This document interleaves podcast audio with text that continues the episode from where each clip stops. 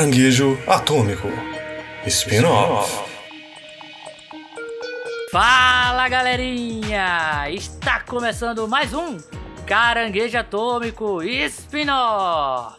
Esse quadro aqui do Caranguejo Atômico podcast que a gente assistiu, a gente joga, a gente, a gente faz qualquer coisa, dá vontade de sentar e gravar, a gente faz exatamente isso. A gente senta aqui, chama uma galera legal e grava sobre qualquer tema que deu vontade. Eu sou Guilherme Gomes e hoje vamos falar desse novo anime aí da Netflix, produzido pelo Estúdio Mir, também criador de A Lenda de Korra, fez uns episódios lá da temporadas do Boondocks, faz algumas animações da Warner, como A Morte do Superman, e também é responsável pela animação do Mortal Kombat, uma das animações que saiu aí mais recente do Mortal Kombat. É um estúdio coreano, estúdio Mir, e ele trouxe para o mundo aí a animação, o anime de um dos jogos mais populares da década, da década passada, um dos jogos multiplayer aí que revolucionário o jeito de se jogar, né?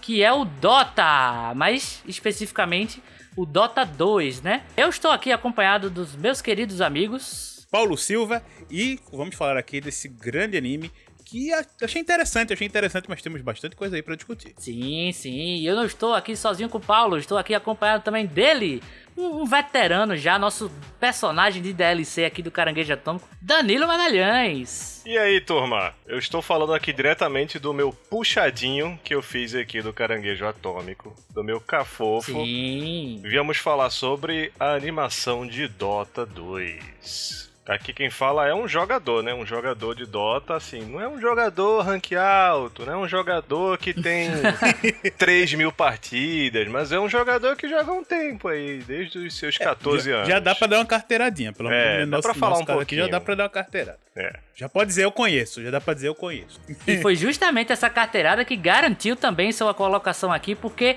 eu confesso que eu não entendo nada de Dota. Eu mais nada, ou menos. nada, nada, nada. Paulinho, mais ou menos aí, eu joguei uma vez na vida quando tava gaseando aula, há muito tempo atrás, no meu primeiro ano. Eu joguei uma partida, achei não é meu estilo de jogo. Para quem acompanha aqui o Caranguejo Atômico sabe que a gente gosta de uma pegada um pouco mais single player, mas para é, comemorar, né, para fazer um review desse anime que saiu aí, que se chama Dota Dragon's Blood um anime aí produzido pelo estúdio Mir e encomendado pela Netflix, a gente precisava de alguém que soubesse a história, soubesse o que tá acontecendo, se tá fiel o anime, se não tá, a essa história aí do Dota, né, da animação do anime de Dota que todos nós assistimos aqui vamos conversar. Mas primeiro, eu tenho que lembrar vocês que para escutar o Caranguejo Atômico, vão escutar no Spotify, no Deezer, no Google Podcast, no Apple Podcast, no Cashbox, Amazon Music, no site caranguejoatômico.com e em todos os agregadores de podcast do Brasil e do mundo. Exatamente, você também encontra o Caranguejo Atômico também nas redes sociais. No Instagram, arroba Caranguejo Atômico Podcast. No Twitter, arroba Caranguejo AT. Temos também o nosso YouTube, youtube.com barra Caranguejo Atômico, e também o nosso Twitch, que estamos aqui ao vivo fazendo essa gravação do podcast, e estamos ao Exato. vivo lá todos os dias, comigo ou com o Guilherme, fazendo lives muito divertidas por lá, e adoramos bater um papo, então só chegar por lá, twitch.tv barra Caranguejo Atômico. Show de bola! Spin-off. E é isso aí, pessoal. Vamos começando a falar aqui desse anime que chegou aí no ano de 2021, trazendo uma animação do jogo Dota 2, né? O nome ali é Dragon's Blood, não tem o 2 no nome, mas é uma, uma animação é, criada a partir do jogo Dota 2, que contando um pouco do, do jogo assim, eu não sou um grande especialista, Danilo vai ajudar bastante a gente aqui hoje, mas o Dota nasceu mais ou menos como nasceu CS, né? O Dota era, era um, um mod de Warcraft que teve sua popularidade criada a partir desse mod e tudo. E depois a Valve criou o Dota 2, que seria o jogo oficial com, com os personagens que são adaptados para essa, pra essa animação e tudo. Mas é, é, se eu for falando besteira, vai me corrigindo, tá, Danilo? Não, mas tá certinho. mas, mas assim, o jogo, ele, pelo que eu sei, pelo que eu, que eu conheço, ele tem a sua lore, tem seu seu, sua história ali, seus personagens, suas características, mas que não é algo que é fundamental para você jogá-lo, né?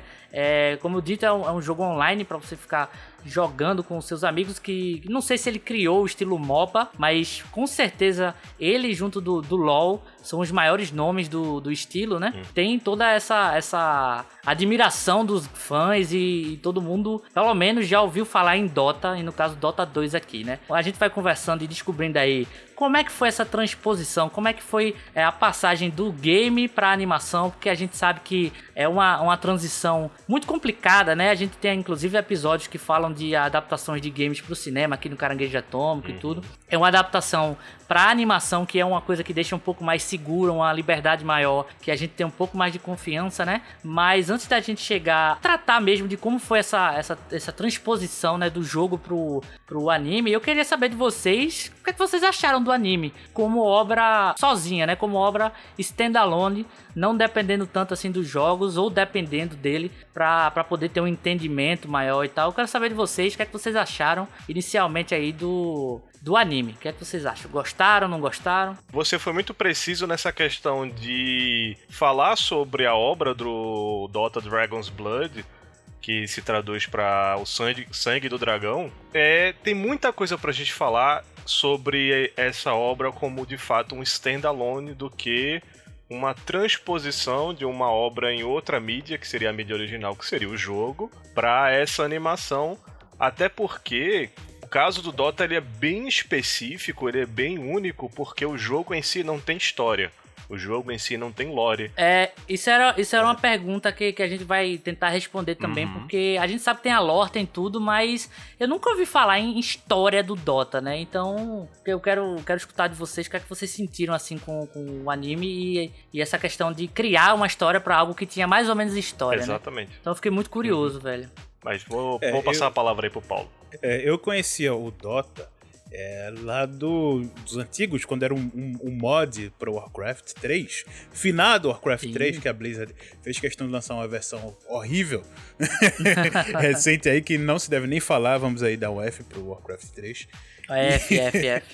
Mas eu jogava essa versão, né, lá antiga, e eu confesso que era, eu lembro que era no mapa, acho que era 1.59, era isso? Era era, é, basicamente era por aí, era, era uma... bem no começo ainda. Era, eu jogava na época do começo, quando tava estourando, depois começou a mudar muita coisa, eu meio que saí e tal. Mas eu já conseguia observar, assim, alguns, alguns personagens do Dota antigo, pelo menos nesse anime do Dota, provavelmente eles devem também estar tá no Dota 2, né? Mas eu não conheço os personagens do Dota 2 no, no novo jogo da Valve. Pra, pra minha questão, né, como um, um de transposição do jogo pro anime, eu não fiz, não fiz nem um pouco é, como o Danilo falou, eu, eu encarei como standalone, justamente porque isso é um comentário que eu ouvia bastante de que finalmente tão, o, o objetivo desse anime né, é justamente tra trazer uma lore pro jogo, já que o jogo ele não tinha né, essa história. Talvez, acho que, não, não sei, Danilo pode confirmar se, tinha, se tem história dos personagens, que às vezes um personagem tem uma descrição que dá uma micro história ali dele, isso é presente no jogo, no Dota 2 ou não é?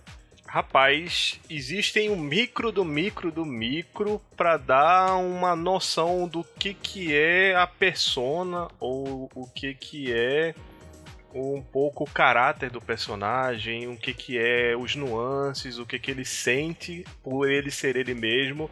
Mas isso é muito sutil, é muito sem profundidade. É só para o cara que escolheu aquele herói ele sentir mais ou menos que tá jogando com aquele herói, mas não, sim, realmente sim. não tem uma lore, não, os personagens dele não são conectados. É, exatamente, que é, é o padrão, não, não, é, não, é, exclusivo de Dota, né, de muitos outros jogos, que, lógico, muitos eles têm uma lore e tudo, mas no jogo em si, ele apresenta pelo menos uma micro introdução ali do personagem, como o Danilo falou, né, pra você, tipo, ter aquela identificação, né, pô, eu sou, eu sou mais, mais animado, então eu gosto desse personagem, vou gostar mais desse, daquele, para tentar causar uma mini identificação ali, também pra você conhecer um micro ali do personagem.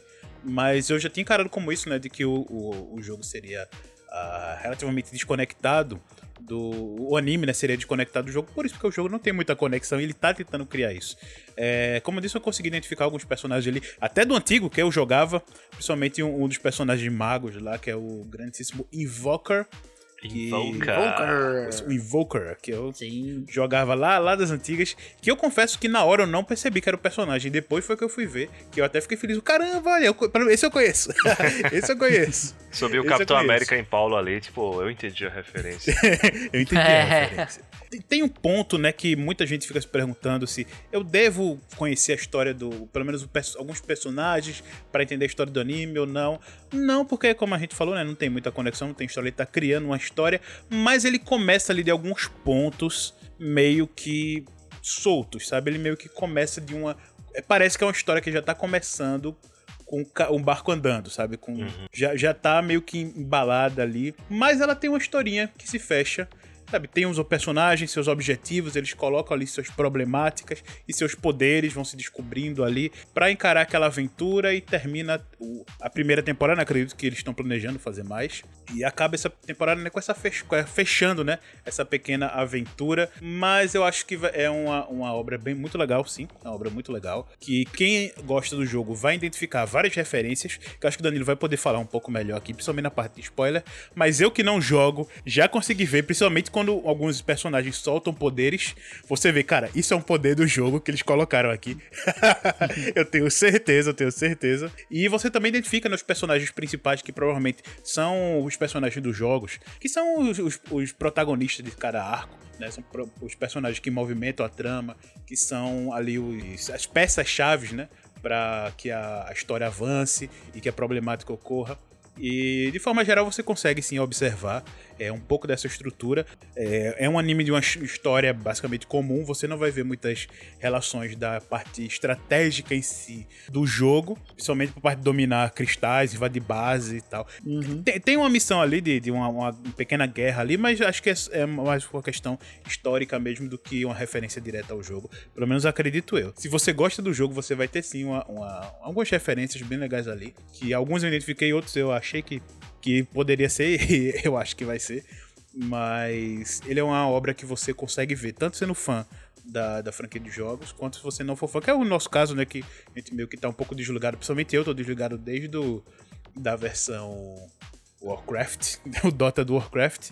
Mas ainda assim eu achei uma coisa bastante interessante, principalmente se você gosta de fantasia medieval, aí é um prato cheio pra você. Vamos lá. A melhor forma pra você assistir Dota Dragon's Blood é você assistir de fato encarando como um produto standalone. Um produto que não é uma adaptação, um produto que não vem de um lugar para o outro.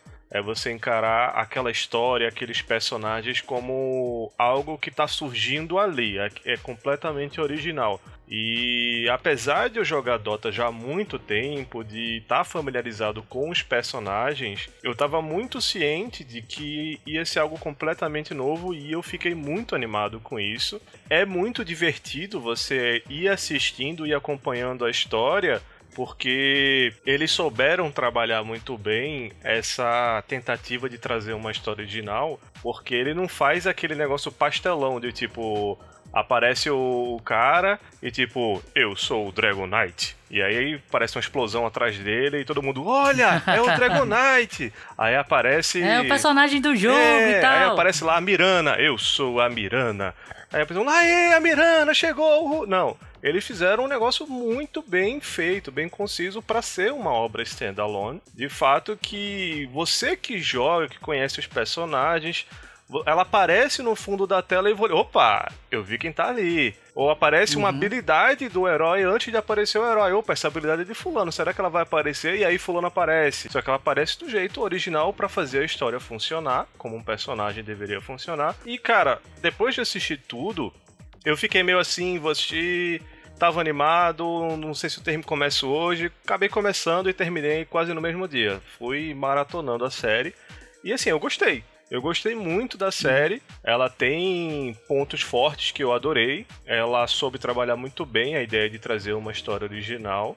É, só que ela também tem pontos fracos, é, alguns pontos que a gente vai trabalhar na série hoje. Mas se eu fosse falar assim que a série ela tem pontos fortes, ela tem três pontos fortes assim que eu acho que um é o porquê de fazer uma série sobre Dota. Você pode responder basicamente marketing para as pessoas voltarem a jogar.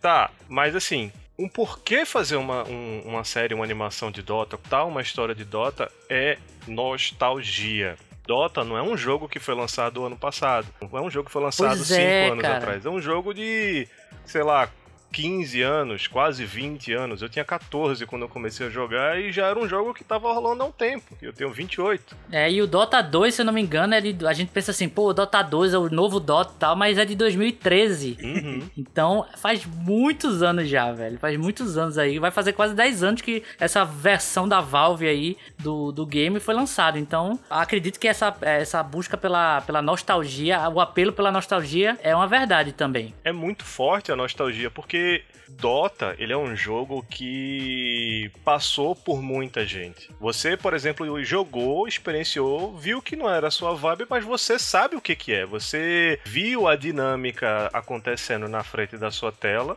mas ele pega muita gente assim, porque Dota, ele é um jogo muito competitivo. Ele é um jogo frustrante, é um jogo que você passa raiva, é um jogo que você depende dos outros, é um jogo que você joga contra outros jogadores. Então muita gente começa, entra no hype, se diverte, se irrita, para, aí volta, aprende um pouquinho, volta a jogar, melhora, depois perde, para e desiste do jogo. Aí eu só acompanho o cenário, assisto os profissionais jogando, vê vídeo de meme, né, no YouTube, mas parou de jogar. Só que aí vem um lançamento, pô, tá saindo uma série sobre o jogo, mostrando finalmente uma história pro jogo. E não saiu em qualquer lugar, saiu na Netflix. Produção de um Sim. estúdio de qualidade, que já trouxe produtos de qualidade, que isso aí é o segundo ponto forte, trazer numa mídia grande, trazer através de um estúdio de qualidade, que eu tava assistindo, eu falei, velho, eu conheço isso aí, eu já vi essa animação. Principalmente a animação E os dos- traços os- são bem os- peculiares. é, o traço do feito no desenho, principalmente a expressividade dos personagens.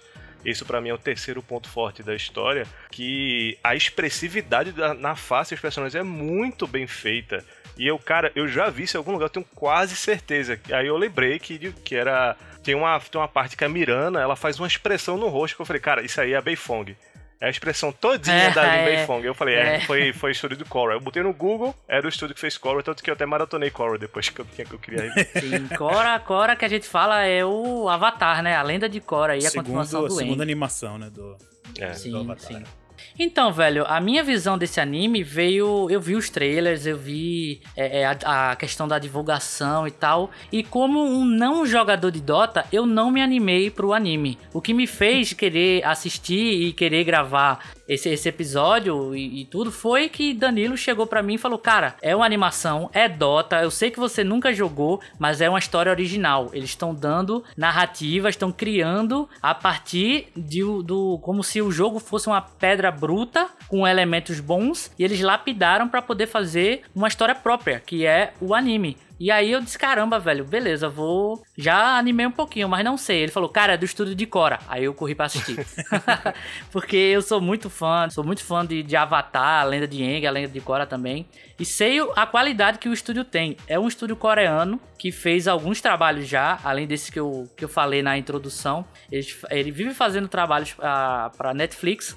E é um estúdio que tem essa pegada meio indie nela, sabe? Não no indie no- na questão do amadorismo, mas que ele, eles se abrem e se propõem a pegar esses desafios, essas obras que, tipo, não são 100% mainstreams e fazer. Se bem que DC é, Mortal Kombat é, mas assim, ele- eles se propõem pegar essas coisas que um estúdio de anime japonês, por exemplo, não pegaria. E aí a demanda é americana, mas o estudo é coreano e é legal como você vê é, o anime coreano sendo, sendo produzido, né? As características, a expressividade e alguns defeitos também. Eu acredito que, que não o Cora nem tanto. O Cora tem o que eu vou falar agora, mas eu acredito que outros trabalhos do estúdio têm um defeitinho que eu não sei se vocês perceberam, mas eu sinto falta de mais frames. Às vezes eu sinto que a animação tá um pouco travada, sabe? É um pouco travado, é, precisaria de um pouco mais de frames ali, um pouco mais de suavidade no, no- na movimentação, principalmente nas cenas de, de ação e tal. Eu, eu sinto que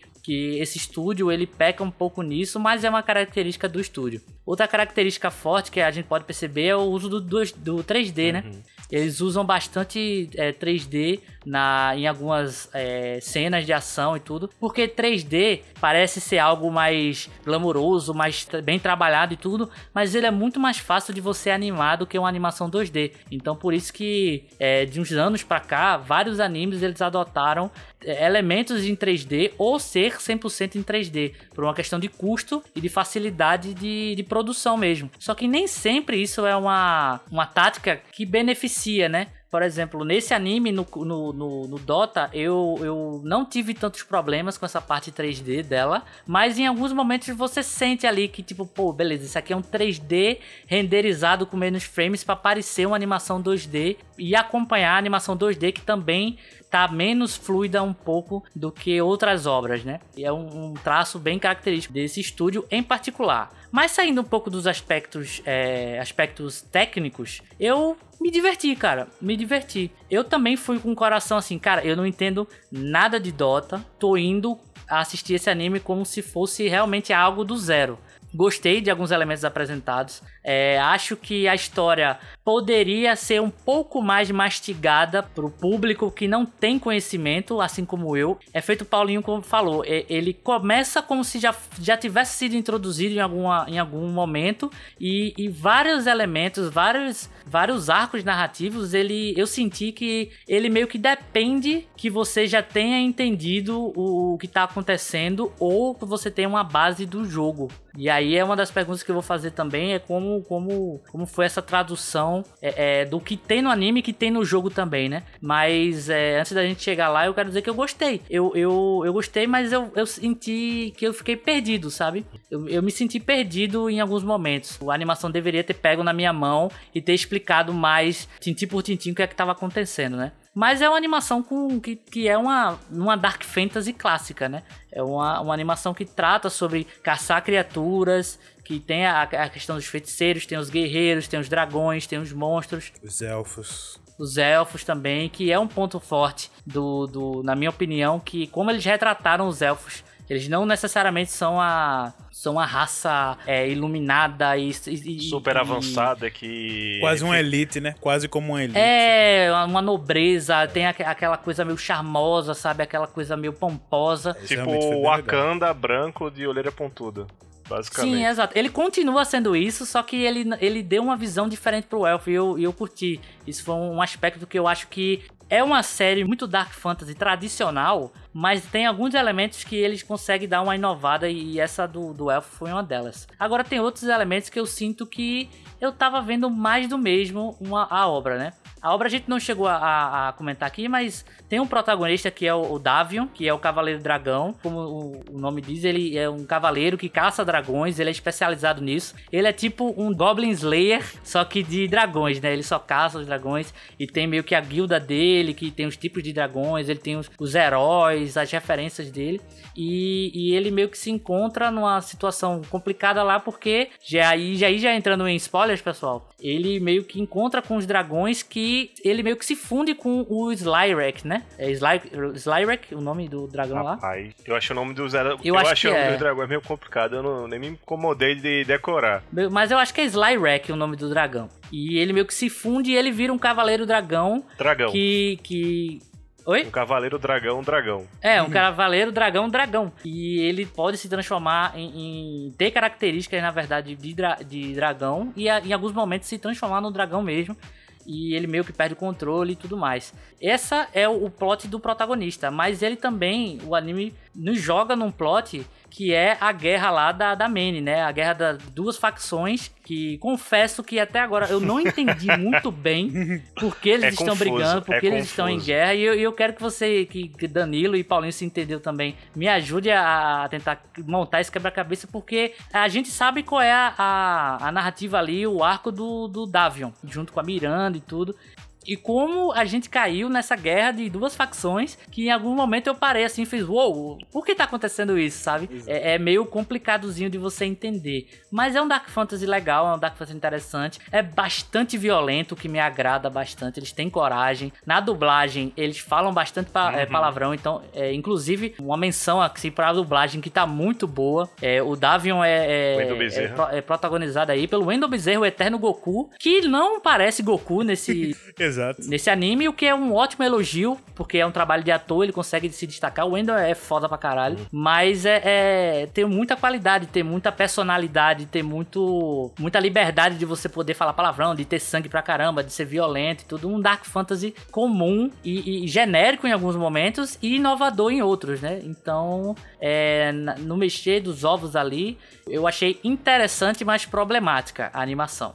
E aí eu já vou passar para a segunda pergunta, que é justamente essa. Qual foi os elementos que Paulinho, que jogou as primeiras versões, e Danilo, que é um jogador de Dota, conseguiu ver transpassado assim, meio que literal? Porque eu assisti o, o, o anime, como eu, como eu disse, com o coração aberto para uma nova experiência, sem precisar de uma base, mas eu confesso que eu, eu assistia com uma, com a aba do Dota 2, do site do Dota 2, com os heróis, e aí eu ia tentando, tipo, beleza, Cavaleiro Dra é, Dragão, aí botava lá na, na busca de heróis, Cavaleiro Cavaleiro Dragão. Aí aparecia. E aí eu lia a sinopse dos personagens. E tinha lá, dragão que faz não sei o que com a habilidade de se transformar. Aí eu disse, ah, beleza. Eles adaptaram isso aqui. Aí botei lá Luna, que é uma das das personagens do anime também. E aí tem a Luna como, como guerreira e tudo, e herói, né, do, do, do Dota, do jogo. E aí foi quando eu fiz essa associação, mas para mim é aquilo, né, é um, feito a gente tava falando. É uma associação que pré-existe, mas que foi adaptada. Então, como é que vocês percebem, assim, esses elementos que foram, entre aspas, literalmente traduzidos, assim? O que é que vocês conseguiram observar essa transposição? É, eu como um jogador antigo de Dota, do Dota Mod Garena. e conhecer que na, quando saiu o Dota 2, né? Então eu, eu, tinha visto alguma coisa, vi alguns aspectos. De vez em quando eu acompanho outra partida, então eu posso ter pegado ali algumas alguns pontos desse do, da nova versão entre aspas, né? Nova de 2013, como o Guilherme falou. Mas eu me identifiquei com algumas coisas ali, principalmente como eu falei com o Invoker, que era um personagem Sim. que eu lembro bastante que eu jogava lá no Dota, no Dota do Garena, que eu gostava. Dota 1. É, Dota 1. O Dota 1. Dota, o original. O, Dota original. 1. O Dota original. e o Dota Mod lá, o Dota 1. E eu jogava bastante com dois personagens, né? Com o Axe e o Abaddon botando escudo em mim, né? O Abaddon. Com esse de nome, com esse de nome. Abaddon põe escudo em mim, tem que botar essa musiquinha aí, trechinho, viu, Guilherme? e, e eu lembro que eu, eu tava muito, que eu sempre fui uma pessoa que gostava muito de jogar com personagem de porrada. Eu sou o cara que jogo sempre com o bárbaro, com o guerreiro, espada e escudo, ou montante. Danilo nos, nos velhos tempos de Cabal, quando a gente jogava junto. Meu personagem era o cara lá com a montante gigantona, porque eu nunca gostei tanto assim de magia nem nada. Eu sou, eu sou o cara que eu entro no jogo no RPG de cabeça com personagem de ataque físico grande um grande poderio em ataque físico, tanque e tal. E olhe que ele é engenheiro químico, ele era pra ser os alquimistas, os magos da parada, tá ligado? Ele não, ele é o bárbaro. Sou, sou, sou. É aquele negócio, né? Casa de ferreiro, espeto de pau. Espeto de pau. É. pois é, pois é eu lembro que na, na reta, um pouco antes, né, de eu deixar de jogar, porque tinha mudado, e também é, é que era na, na, no auge, né, das Lan House, onde a gente ia bastante pra Lan House jogar. E meio que a, a vida vai acontecendo, vai entrando mais na parte mais avançada da escola, do colégio, fica com menos tempo de jogar e tudo. E foi na época que eu tava já quase deixando de jogar o jogo, eu comecei a jogar com esse personagem, o Invoker, que é o mago da torre, que é basicamente o Saruman, porque sim, ele é sim. é igual, é o Saruman, é verdade. Ao Saruman, é velho. É tipo o Saruman, velho. É, é que é um cara que meio que quando vê, quando primeiro que ele tem um palantir ali, né, que ele tem a comunicação com o, o, o, o grande Lorde das Trevas lá, o qual como é o nome dele? Terror Blade. O Terror Blade, isso, o Terror Blade. Sim. Então ele tem uma comunicação com, com, com o Terror Blade. Ó, eu, eu não conheço das coisas, mas o Dota tem uns nomes bons pra personagem, né? É, é, legal. É bom de pronunciar, tipo, diabão lá é Terror Blade. É. Em inglês, mas tudo bem, né? é, mas, mas, mas é de boa. E aí eu vi, né, o Saruman construir a torre, a torre que é igual à torre, torre branca lá de Saruman. E ele é um Invoker, né? Ele é esse personagem, esse Invoker. Como eu disse que eu não sabia que era o mesmo personagem. Eu vi que era um mago poderoso e tudo, mas quando eu fui ler alguma coisa, uma, algumas coisas do anime, eu vi que ele era o Invoker, eu fiquei, eu fiquei feliz. Realmente, deu essa felicidade mesmo por reconhecer um personagem tão antigo. E provavelmente eu não sabia que ele tava, né? Porque como é um jogo diferente da Valve agora, o, o Dota 2, ele foi criado, né? Um jogo. Que o Dota, que era o Defense of, Defense of the Ancients, era um, um mod, né? Então ele não era um jogo oficial uma pessoa que criou um mod a partir dos mapas ali das mecânicas do Warcraft 3 e criou esse, uhum. Eh, esse mod estilo MOBA.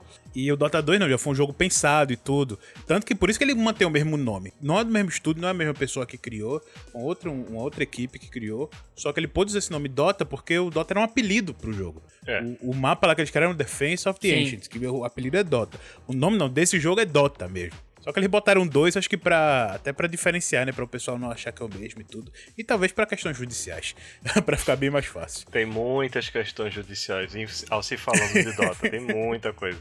Muita treta é. do, do Ice Frog, que é o cara que isso, Ice Frog. É o cara que na época ele tava à frente de organizar o Dota, de atualizar o jogo, de fazer a manutenção. E ele tentou trabalhar para Blizzard para fazer o jogo um jogo. A Blizzard foi lá, não quis. A Valve chegou. E aí, vem cá esse Frog, vamos fazer um jogo junto? Eu lembro dessa treta. E aí a Blizzard falou: como assim? Você fez um jogo com o nome dos meus personagens, baseado nos meus personagens? Aí o Dota teve que se virar e mudar o nome de um monte de personagens, mudou a aparência de alguns personagens. Sim. Alguns personagens, por exemplo, o Invoker, ele é baseado em um dos personagens principais da história do Warcraft, que é o Kael'thas é um dos maiores magos que tem lá. É isso que eu ia perguntar também. O quanto de Warcraft tem Dota? Assim, o que foi puxado de Warcraft, vocês sabem? Tipo, exceto os personagens novos, né? Que já faz bastante tempo que Dota não é mais ligado ao Warcraft. Então tem muitos personagens que foram criados do zero. Mas os personagens que estão lá desde o começo, eles são inspirados nos personagens do, do, do Warcraft. Tanto é que eles usavam os modelos dos personagens. Então, tipo, o meio que o protagonista do Warcraft 3, que é o Arthas, que é o príncipe dos humanos, ele é o Abaddon, que o, o, o Paulo falou que é o personagem que ele gostava de jogar. Depois que ele virou Undead lá, o Lich King.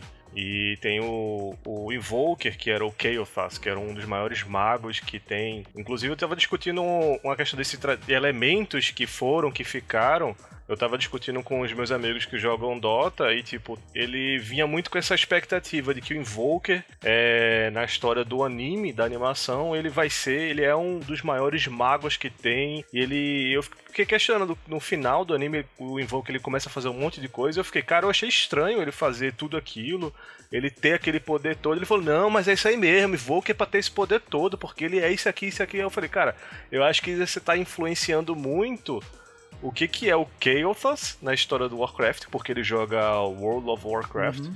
Que é a sequência da história em MMORPG em outro gênero, é outro jogo. O Invoke, eu acho que para mim é outro personagem, talvez ele tenha um nível de poder absurdo, porque meio que fica implícito que ele tem mais de mil anos. Essa é uma das coisas, assim, como o jogo, o Standalone, Dota 2, ele é um jogo que focou na imagem dos heróis, dessa imagem ela ser interessante de se jogar, interessante de atrair jogadores, mas não tem de fato uma história, não tem uma lore.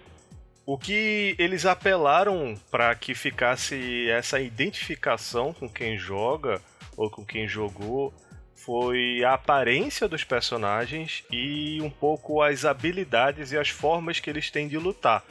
Por exemplo, uhum é, a Luna e a Mirana, elas usam basicamente as habilidades que os heróis têm no jogo. Aquela flechada Sim. lá da Mirana, é, é, a Luna trazendo aquela luz que vem do que vem até o chão. Eu achei bem interessante que é, meio que usa a explicação de que aquele poder vem da deusa Selemene e que aquele brilho no olhar que eles têm é quanto mais a Selemene dá poder para eles, mais aquele brilho roxo não fica mais forte. Aquele brilho roxo, né? É. Isso uhum. tem no jogo também? Tem. É uma passiva tem, que a né? Luna tem que faz ela ter um campo de visão maior quando tá de noite. E outra coisa também que eu consegui identificar, né, Guilherme? É, é, Danilo falou aí também, né, da, da flechada e tudo, que aquilo, aquilo é cara de poder, velho. É cara é. exata de um poder de. de... você não tem como você olhar aquilo sabendo que é baseado num jogo e não saber. Outra coisa que eu também identifiquei foi no Mercador. Do Ah, o Mercador cara, da- que o cara da lojinha. Isso, o cara da compra os loja, que é o personagem da loja também do jogo. E, lógico, é um pouco diferente, né? se eu não me engano, do jogo ele é um pouco mais. A cara Robusto. é maior, é mais robusto e tal, mas ele é mais magrinho. Mas ele ba- lembra bastante, lembra bastante. E foi uma coisa legal que ele trouxe um pouco, né, dessa brincadeira do mercador. Que você lá tem lá pra comprar as habilidades e os itens, né, pra você upar o seu personagem durante a partida. E eles trouxeram ali como um elemento pra lhe ajudar a. a- dando, até no- dando até um item, né, pra ele seguir e tal. E tem toda aquela Uhum. brincadeira da. Quanto você. é, é, assim, eu, eu não sei se eles pegaram isso como a brincadeira do jogo, mas eu identifiquei, pelo menos nesse ponto, que é aquele. Enquanto você tá com, com a lei do mercador ali, ou seja, enquanto você tá no shopping, não pode atacar. é aquela, É. aquela brincadeira de lei. A, a, a lei do fair play, né? O cara tá comprando, não vamos atacar, vamos ter cuidado pra não atacar, nem nada. Uma coisa que ficou bem sutil, que foi até quando o Invoker falou lá que tinha a lei do, do mercador, a lei do mercenário. Isso, assim, a- a- tinha uma lei, A lei- em relação à guilda dos mercadores, alguma coisa assim. Aí o cara, eu acho que foi o Terror Blade, alguma coisa assim. E você, com esse poder todo, vai querer, vai se importunar por conta da lei do não sei o que dos mercadores. Ele falou: nem os deuses teriam coragem de quebrar essa lei. Ah, E- então isso é um, é um fair play que acontece no jogo, de quando o jogador tá, tá no mercado, que é um fair play que você não pode atacar, né? Porque o Não. Invoker no, no anime ele fala, eu tô aqui, eu sou obrigado através da, da lei do mercador a te dar abrigo e não, não poder te atacar e não sei o que. Te ajudar e te dar abrigo. Isso é um elemento de gameplay, de assim, fair play dos jogadores que foi transportado pro, pro anime, foi? Não, essa lei do fair play não existe. É, Mas eu Ah, acho tá. que. Assim, eu tô teorizando agora, mas eu acho que eles colocaram esse elemento na animação pra tentar trazer a ideia do que são as regras do Dota. Porque o Dota ele é um Ah. jogo que tem o mercador, você compra os itens e você fica meio que tipo. Tem personagem no Dota que é tipo um, um cavaleiro, um arqueiro, um caçador, mas tem personagem ali que é um deus, um semideus, um grande mago. Uhum. Aí você fica, por que, que tem um arqueiro brigando com um deus e o deus tá dentro das regras do jogo, da regra do tempo do jogo, de fazer o, de farmar o gold pra comprar o item, pra fazer outro item. Eu acho que eles brincaram com essa noção de que Dota é um jogo que tem regras e essas regras valem pra todos os personagens e brincou isso um pouco na história da Ah, da legal, animação. legal. É meio que mesmo você sendo um deus, você tem que comprar, gastar realmente, como ele falou, tem que upar, é, dropar dinheiro pra comprar os itens pra conseguir se fortificar pra bater no outro cara. Pô, bem legal, bem legal. Eu acho que essa é a questão do fair play, não tem, né? Eu, eu, eu achei mais como uma brincadeira, mas realmente, na época que eu jogava, justamente, você ficava atento, pô, será que o cara tá lá comprando e vulnerável? Eu vou lá atacar ele. Você ia lá, tinha que ver na loja pra ver se tinha gente ou não, mas era um risco porque ali é meio isolado, né? Então se você fosse lá sozinho, corria o risco também de se lascar. Exatamente. Ah, Então, pelo visto, as mecânicas no MOBA aí não- mudaram tanto desde a época que eu jogava. Pois é, porque na forma como o mapa do Dota é montado, cada time tem uma base, e essa base é super seguro de você fazer suas coisas, e tem um, um, um mercador secreto que fica ali pelo mapa e fica na parte mais, na zona mais perigosa de você ir lá comprar seus itens. Então eu acho que eles brincaram com isso também. Tem uma, uma coisa que eu escuto muito no jogo, que é essa questão do jungle, middle, essas coisas, né? De, de por onde você vai navegar no mapa, né? É, isso foi adaptado pro anime, foi, foi de alguma forma as áreas, o mapa do Dota, eu, eu tô falando de Lego, tá? Porque eu realmente não, não jogo, não conheço. Ele foi adaptado de alguma forma, esse, esse elemento, e que outros elementos de gameplay, assim, vocês puderam ver nessa transposição? Cara, de elementos gerais, assim, do que, que seria a rota, o que, que seria a jungle, que jungle seria a floresta, que o mapa é cheio de floresta e tem as criaturas da floresta, as criaturas que ficam na, na rota. Esses elementos básicos e gerais do jogo eu não encontrei na animação. Contudo, tem um elemento que ficou muito sutil em um episódio, mas que depois que eu entendi o que foi aquele elemento, eu fiquei, caralho, que foda. Porque na, no desenho, na animação, ele é um pouco bizarro, ele é um pouco difícil de entender, que é naquela parte onde a Mirana, onde tá a Mirana, o Davion e a companheira da Mirana lá, a escudeira dela, que eu achei sensacional aquele personagem, que é um personagem Sim, é novo. bem legal.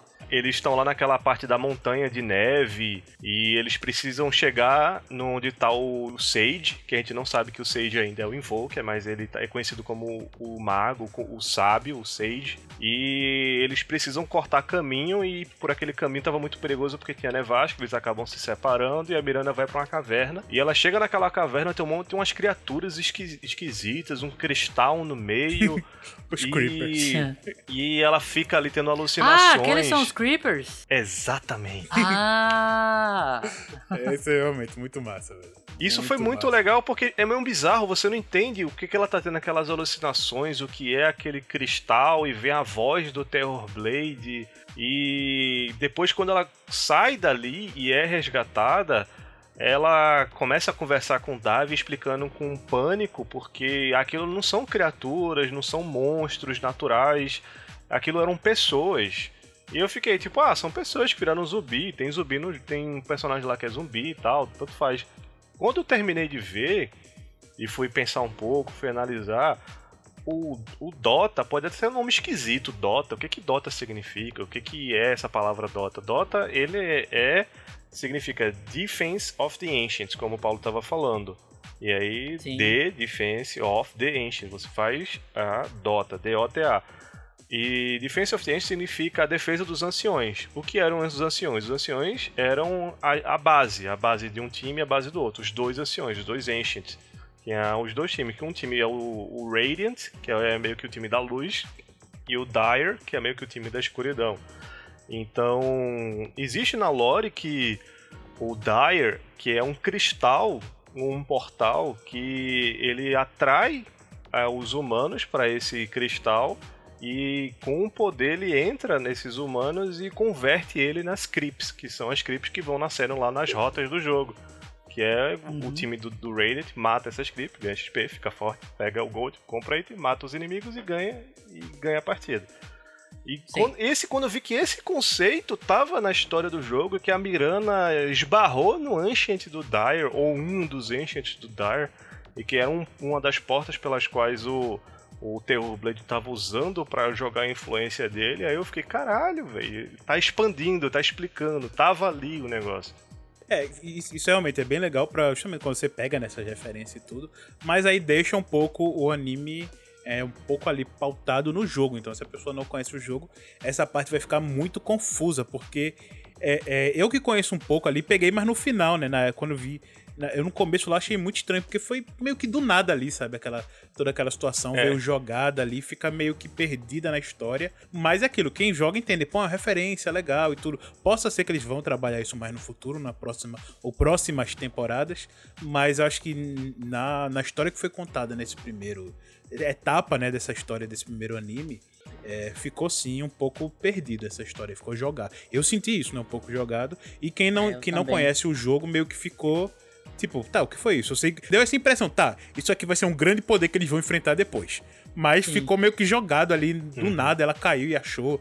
E sabe, ficou uma coisa muito coincidência ali na, naquela É. estrutura ali, mas é, nesse ponto eu consegui, como Danilo também, eu consegui entender ali. Não tão rápido, mas demorei um pouquinho depois ali, mas eu entendi que eram os Creepers. Eu acho que aquela parte ficou muito bem trabalhada. O problema que fez com que ela ficasse confusa é que a série já tem muitos elementos que são soltos, tem muitos elementos que são surgindo do nada e faz com que aquele ali seja mais um. Mas se a gente olhar só pra ele, eu acho que encaixou muito bem na forma deles estarem naquela nevasca, de terem se separado, ela ter, ter entrado e ter vivenciado aquela experiência, conseguir resgatar e conversando com o Davi elaborar um pouquinho o que que foi aquilo. Eu acho que essa forma como eles trabalharam aquela parte no episódio foi muito bem feita, mas se você for assistir um episódio atrás do outro, é simplesmente mais uma cena confusa. É, eu, eu vou discordar um pouco de Danilo aí. Eu acho que não, não fica tão bem feito quando você insere tantos elementos de uma vez sem desenvolvê-los, cara. Eu entendo que é uma questão é, de referência em tudo. Inclusive, essa parte do cristal me lembrou um pouco. necro- eu acho que é necromante do, do, do Hobbit. Que é do filme, no caso. Que é um elemento que a gente sabe que de onde veio, que, que é o, a forma lá do, do Sauron, ainda fraca, não tá em Mordor. Mas dentro do contexto do, do, do filme, parece que você chegou, assistiu aquilo, aquilo é foda, e depois sumiu. Aquilo não, não, não orna com o resto da história, né? Porque na, na história aqui do Dota, feito eu falei, você começa acompanhando o Dalion, tem toda a questão dele matar dragões, e aí você já entende, pô, o personagem aqui é tipo um mercenário, um cara que vai lutar, um cara que entende tipo um, um Geralt. Ele é o Davion, é uma mistura do Geralt com Guts de Berserk. Cara, Geralt de The Witcher e o Guts de Berserk. eu lembrei muito Tá do ligado? Guts, velho. Eu lembrei muito, Do muito. Guts igual, velho, igual. Eu até falei pra dentro, caralho, ele é o Guts, velho. Ele é o Guts com mais carisma, assim, sabe? E eu tenho esse arquétipo mesmo do, do guerreiro, da espada gigante e tudo, e que salva o dia e depois vai tomar cerveja lá. E aí apresenta elementos dele falando com o garotinho, pô, eu também perdi minha família pra dragões e tal. Nesse aspecto eu pensei que a história do Dota ia seguir mais a, a história do dele caçando criaturas. E aí já é apresentado a, a possessão lá que o Terrorblade consegue possuir pessoas e, e- e criaturas, que o Terrorblade também que já é introduzido na abertura, né, com a introdução daquele personagem que era meio que a divindade única, que era o Oráculo, eu acho que, que, que é o nome dele. Que ele, inclusive, é um herói de Dota também, né? Do, do jogo. E que ele é, ele é desfeito em várias unidades lá, que tem as guerras, a galera quer o poder que surge a partir disso. E um desses caras que quer o poder seria o Terrorblade. E aí eu, eu fico, nessa parte eu fiquei pensando, beleza, o Terrorblade é o vilão e a gente vai acompanhar o Dalion se juntando com outras pessoas pra poder derrotar. Narrativa, começo, meio e fim de uma temporada. Pensei que ia ser isso. Só que aí a gente já é levado pra, pra, pra personagem da Miranda junto com com o Davion, já possuído pelo dragão lá, pelo, pelo dragão vermelho lá. E, e aí você já vai pra outro tipo de narrativa. O Davion já vira meio que um aliado. A história dele até então não, não, importa, não importa mais. Ele, ele é. A, a- o dilema dele agora é o cara que se transforma em dragão. E aí a história meio que fica a história da Miranda, que tem o Davion. E aí entra todos aqueles elementos da Luna, da Mene, da Mene e Celemene, né? Porque é tem hora que é muito confuso, cara, é muito confuso. Porque isso eu tô contando dois episódios, dois, três episódios contando isso tudo. E aí já entra a questão do, do, merca, do, do mercador, não, do, invoca, do Invoker, né? Com a história dele, com a filhinha. Aí você já tem a história dele, da filhinha, e do, da, com a deusa, junto com a dos elfos. Que tem a briga entre as duas facções. A Miranda é uma coisa à parte disso, mas ao mesmo tempo faz parte. O Davion cai de cabeça, ni- de, cai- de paraquedas nessa, Cai de asa. nesse confronto. Nisso já ainda tem o, o confronto do dele com os dragões. Sabe? Aquela cena que é uma cena legal. Tu- todas essas cenas que a gente tá vendo são cenas legais. Mas são cenas que, tipo, são colocadas a todo momento. E aí você fica confuso, velho. É narrativa em cima da narrativa, em cima da narrativa. E uma narrativa de um personagem entra na do outro. E, e você não desenvolve muito o que é cada coisa. Eu até agora não entendi qual é a, diferença de Mene e Selemene. Sabe? Uma é deusa da, da luz ali, a outra da escuridão. Alguma coisa assim, né? E, e aí, pra mim, o Dota se perde muito e encaixa todas essas narrativas. E aí faz querer fazer menção ao Creeper, bota a questão do cristal. Beleza, que tem um elemento. Aquele elemento faz parte do que eles estão querendo criar, que tá sendo contado nas, nossas, nas outras histórias. Mas fica muito. Beleza, eu coloquei isso e tirei. Só pra mostrar que coloquei, sabe?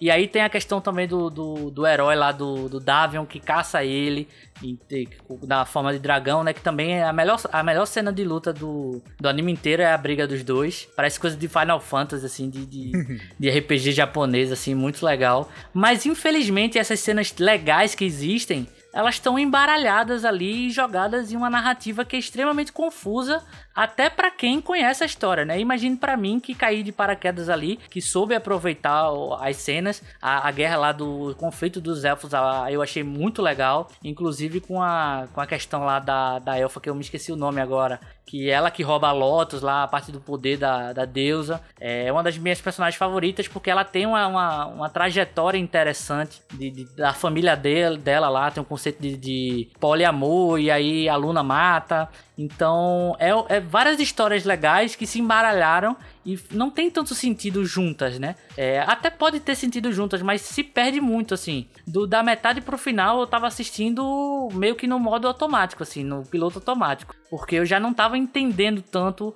o que tava acontecendo e eu tava simplesmente curtindo a animação.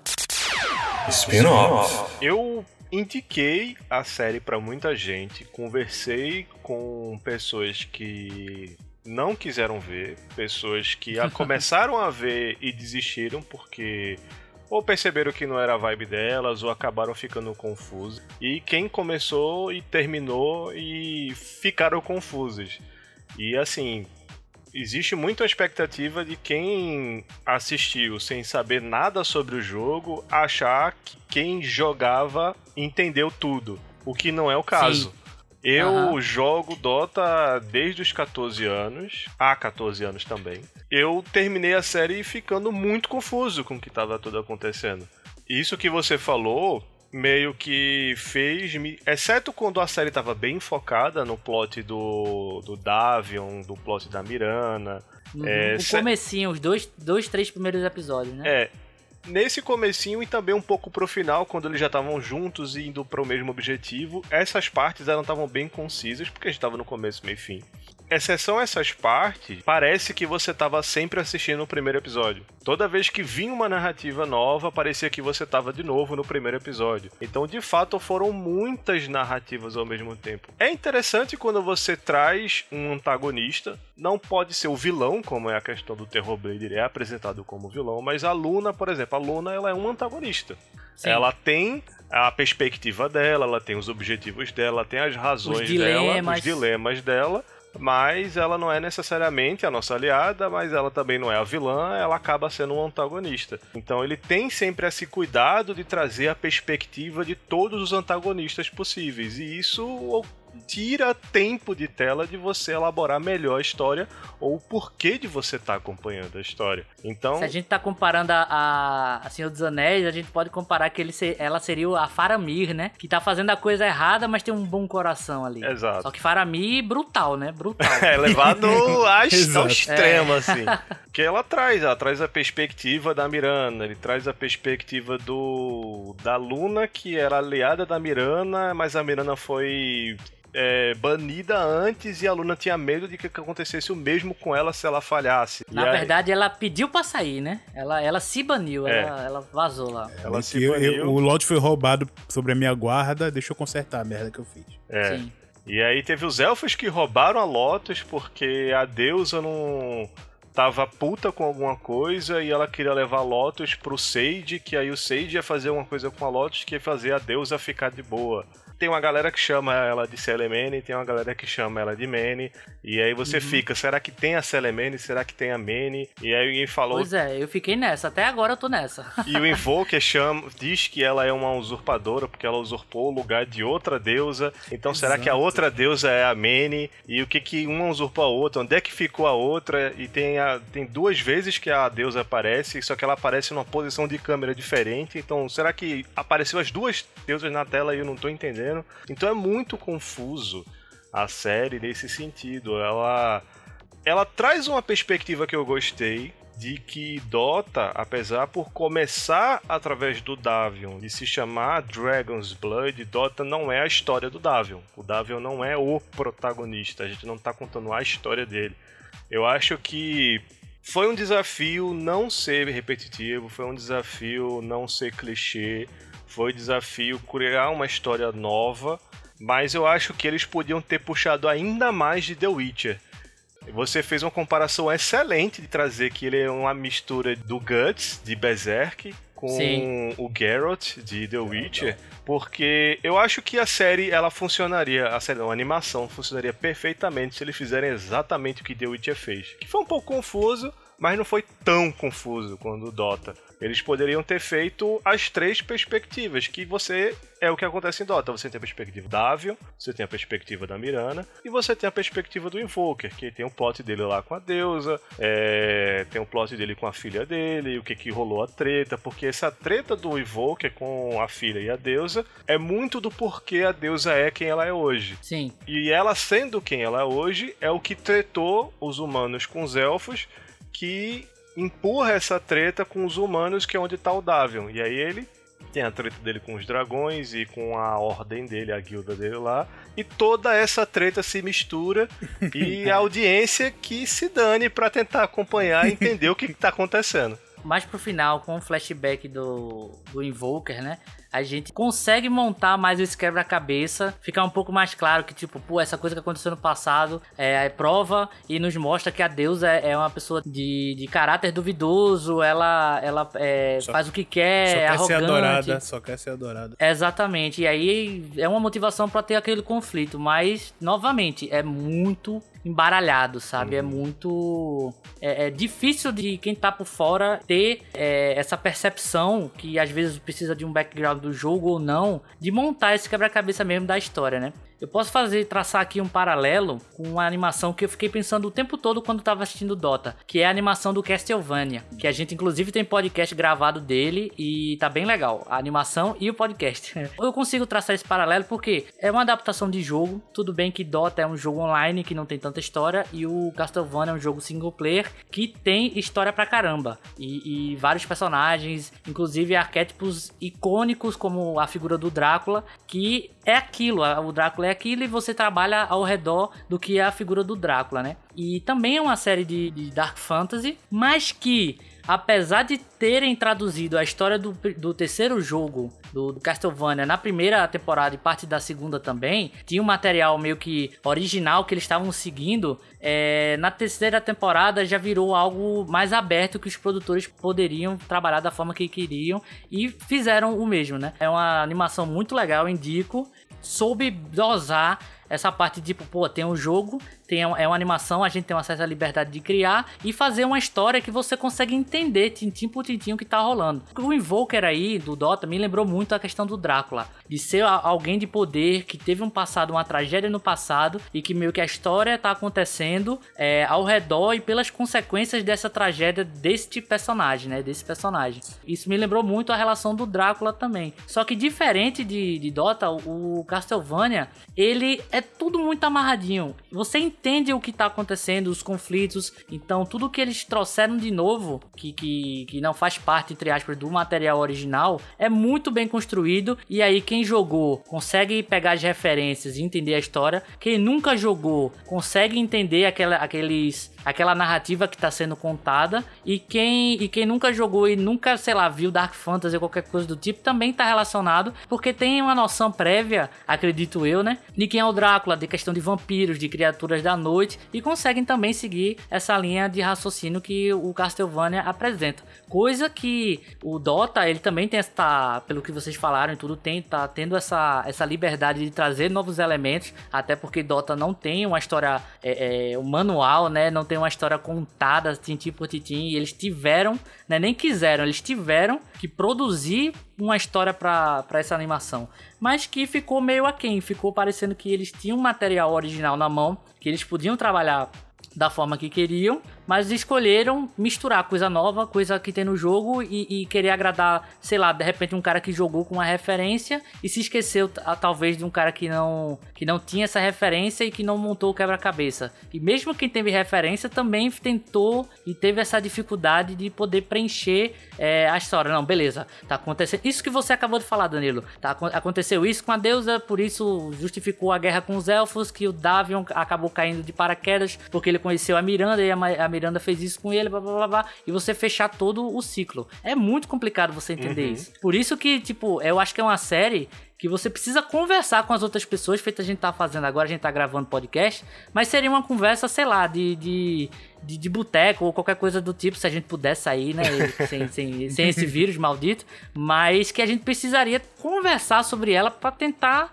é, é, Desvendar o que aconteceu. E entender o que aconteceu mesmo, né? Coisa que é legal obras assim, ter obras assim que você precisa sentar, conversar para para montar esse quebra-cabeça, mas ao mesmo tempo você tem que dar à audiência uma história compreensível, coisa que em alguns momentos a esse Dota não o faz. O que também não tira o mérito de, pô, ser uma animação, uma animação legal, personagens interessantes. A personagem da, da, lá da Elfa, que eu esqueci o nome, ela é legal, ela é interessante. Toda essa questão da deusa arrogante é um elemento interessante. O Invoker é um elemento É, interessante. todo o universo que eles apresentam, né? Todo o universo. é Sim, sim.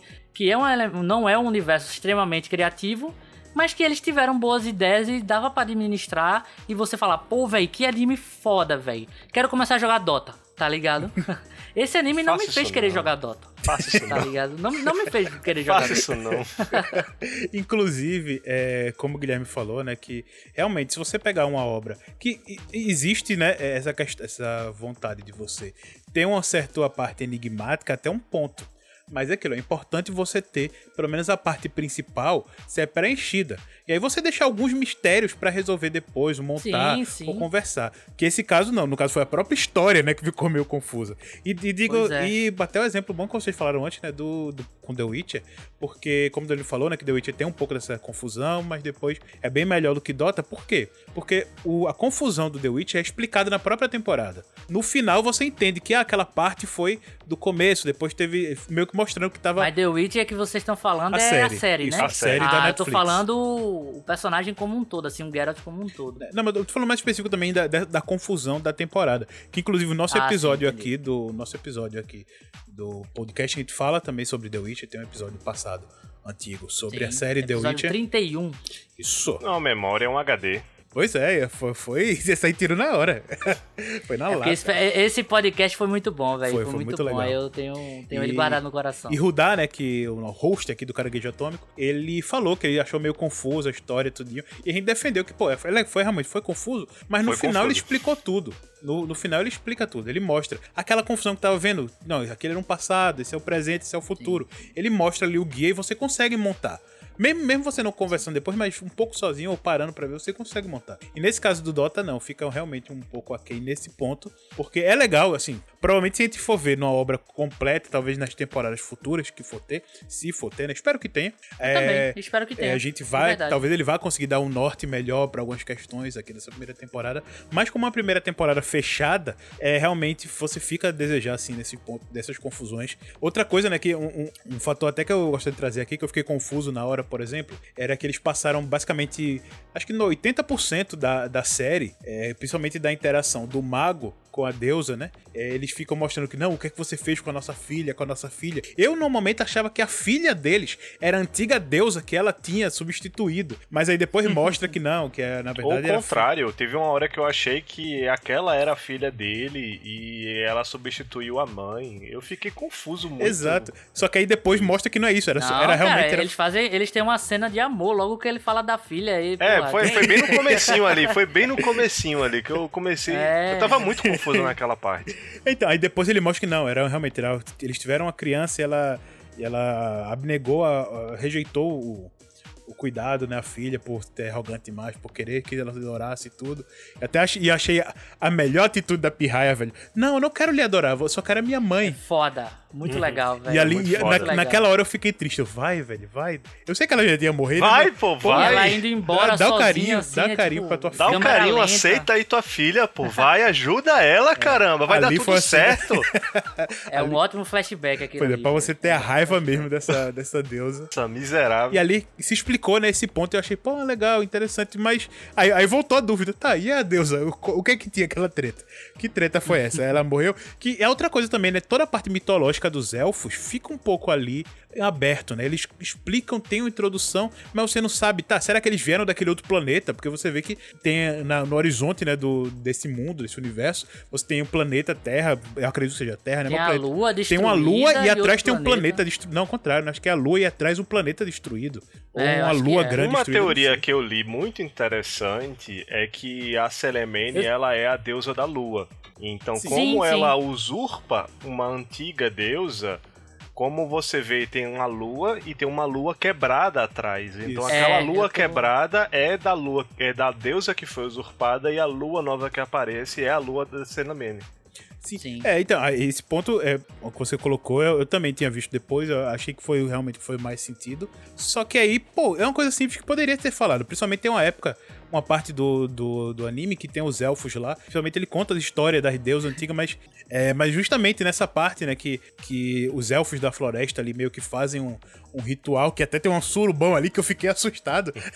Foi? que eu tava, beleza, tá, que quando a, a, a Luna, como é a, a, a que rouba o Lotus, a personagem que eu... Eu não vou lembrar o nome dela. É, pronto. não A, a, a elfa que teleporta, a elfa que tem um teleporte lá, o Blink. Quando ela chega lá com os amigos, ela vai dar um. É Fimri, né? Fimri?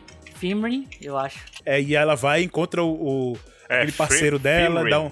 É, pronto, É, isso, ela ela. Ela vai dar um beijo no parceiro, tá? Entendi que eles têm um lance romântico. Só que aí depois não, vamos dormir, vamos, vamos louvar a deusa da lua. Quando vê, os quatro Sim. se agarram, começa a se agarrar. Eu, Eita peraí, o que, que é isso? É, É assim que saúda a lua, rapaz. mas depois do surubão de Alucard em Castlevania, eu não duvido, eu não te- me surpreendo mais com nada, velho. Pois é, aqui- na- no planeta Terra nós batemos sol pro. pro- nós batemos, aqui no planeta Terra. Epa! Aqui, Aqui no planeta Terra nós batemos palma pro pôr do sol. Lá no, nesse universo aí do Dota, ele faz suruba pra lua. É, É, Cara, eu achei muito engraçado quando ela olha assim pro Davio, nossa, você e o seu grupo, realmente agora eu entendo porque vocês viajam juntos. É, Aí isso foi a gente engraçado. não é! A gente não, é igual a gente vocês, não! Não confunda, não confunda. Não, isso foi muito tá isso vendo? foi Nisso legal. ele tá diferente do Geralt, porque se fosse o Geraldão, ele passava o rodo Oxe, aí, tudinho Gera- ali. Geraldo não ia- nunca ia negar, nunca ia negar. Nessa hora, né, que você tem toda essa mitologia dos elfos da floresta e tudo, aí tem essa parte bizarra da suruba do nada ali, mas tem uma parte que eles estão ali com as crianças, né, tudo, e principalmente logo após, né, que ela rouba o Lotus e chega na vila, e eles estão meio que... Ela, ela começa a contar uma coisa de história, que é a antiga deusa, vamos, temos que louvar a ela, não sei o quê. Sabe, naquela hora poderia ter sido uma ótima um ponto pra mostrar... Ótima hora de explicar Explicar- é, Exatamente, esse ponto. Mas não, ele fica ali meio que no raso, conta algumas coisas superficiais, só que ao- meio que. Eles só mostram que eles têm que fazer um ritual, mas não mostra o, tá, o que é que aconteceu. Seria, é o momento, justamente, esse é o momento onde o sábio Explicar. explica pros mais jovens o que é, só que na verdade ele tá explicando pra tela, né, pro espectador. Mas o ponto ficou realmente perdido. Mas é, esse seria um ponto aí que eu. Que eu que eu fiquei encucado que, pô, nessa hora eu poderia ter explicado esse ponto aí que ficou bem estranho da lua, de um planeta. E também tem, dá, dá meu entender que os elfos vieram dele também, né, dessa lua, desse planeta. Que ele coloca a entender ali que eles não são nativos da, da, daquele mundo. Eu vou falar Terra, né? Porque. Tá, mas entendam, Sim. né? É Eles não são nativos ali da Terra, sabe? Mostra outra confusão. Tá, o que vocês falaram, pô, a outra deusa que morreu foi a da Lua Quebrada. E será que aquela lua era um planeta onde os elfos vieram? E aí, por isso, pelo contato perto do planeta. Sabe? Fica uma coisa muito. Ah, Uma coisa tão É muita informação, muita, muitas, muitos enredos novos se montando, se exato. conectando. É, Teve ficou- a parte lá dos dragões que explica que tem oito mundos que foram feitos a Ex- partir da dissidência da entidade principal. Aí depois explica que cada dragão é um pilar que sustenta essa criação. Eu acho que essa parte dos dragões, dos pilares, podia ter ficado pra depois. Exato. Deixava pra segunda temporada. Também, também. A ideia que, tem, que, eu, que eu tive é que eles tentaram abraçar o mundo todo na, numa temporada só. Pra dizer, pessoal, Dota, é isso aqui, isso aqui, isso aqui, isso aqui, isso aqui, isso aqui, Se isso aqui, isso aqui. Tá? E aí? É isso aqui, beleza? Isso tudo. Aí você Sim, faz, uou, beleza. A cena do dragão, pra mim, é uma das melhores cenas do anime. Sim, A- em questão visual, gráfica, a parte 3D que eu, que eu reclamei mais cedo, é- é, não se aplica nessa, nessa cena porque é bem feito, tem, tem menos frames ali rolando, animação mais dura, mas é bonita por causa do contexto, até porque o Davi é uma criatura isolada en- entre aqueles grandes dragões, então a- a- o visual é muito bonito, fica aquele, aquele meio que universo, é muito bonito, mas é mais uma cena bonita que veio pra complicar a sua cabeça. É, essa parte eh, dos dragões, nem tanto, nem tanto, porque ele explica a, a questão do- dos pilares do universo e tal, isso me lembrou inclu- inclusive pra caramba Dark Souls. É isso que eu ia dizer, velho. Aquela reunião do de, Dark dragões. É, Muito, porque o começo, na- no, no início do Lord de Dark Souls, só existia dragões, os dragões eram os dominantes do, do universo. Inclusive, tal, os Lyrex, a própria estrutura, que é uma coisa que eu reconheci, a própria, assim, a boca e a cabeça dele lembra muito Uhum. do, do, os dragões da abertura do Demon Souls. Que é f- ali o pré-Dark Souls, né? Então é da mesma, É, é, do mesmo Dark universo. Fantasy, é, o Dark, Dark Fantasy. ali. Mas ele lembra bastante, se você pegar o, o dragão da abertura do Demon Souls, e até alguns dragões de Dark Souls também, porque a estética não muda, né? Da Demon Souls pra Dark Souls. Só a história, mas a estética é a mesma. Você vai ver os- a estrutura dos dragões, que ele tem meio que na parte da nuca, eles têm uma estrutura ali proeminente, e até a parte Sim. da boca, assim, da, da estética, lembra A bastante. estética foi meio original, do... eu gostei bastante. É, não, É, não, não, os não, dragões o- são bem o-. É, os desenhos dos dragões, sim, são bem originais, mas que eu digo, essa estética do Slyrex, né, do dragão vermelho do fogo lá, ele é muito, muito igual aos dragões de Dark Souls, mas, como o Guilherme falou, as estéticas dos dragões, principalmente naquela reunião. Cara, velho, aquele dragão sombrio ali com os olhos nas asas, nunca vi nada igual aquilo. Assim, pode, é pode... meio que um borboleta, né? Aquelas borboletas que, que se abrem pra imitar um olhar de coruja. Muito Exato. bom, Eu sei, velho. Muito bom. Podem ter tido outras obras que eles se inspiraram e tudo, mas eu não vi. Eu, a primeira vez que eu vejo também não. uma ideia, principalmente desse ah, olhos nas asas e todo meio que macabro, sabe? É muito, muito, muito incrível, velho. Aquele, aquele, Aquele dragão ali eu adorei, amei, amei demais. Uma das melhores estéticas de dragão que eu já vi foi daquele ali. Foi, é verdade.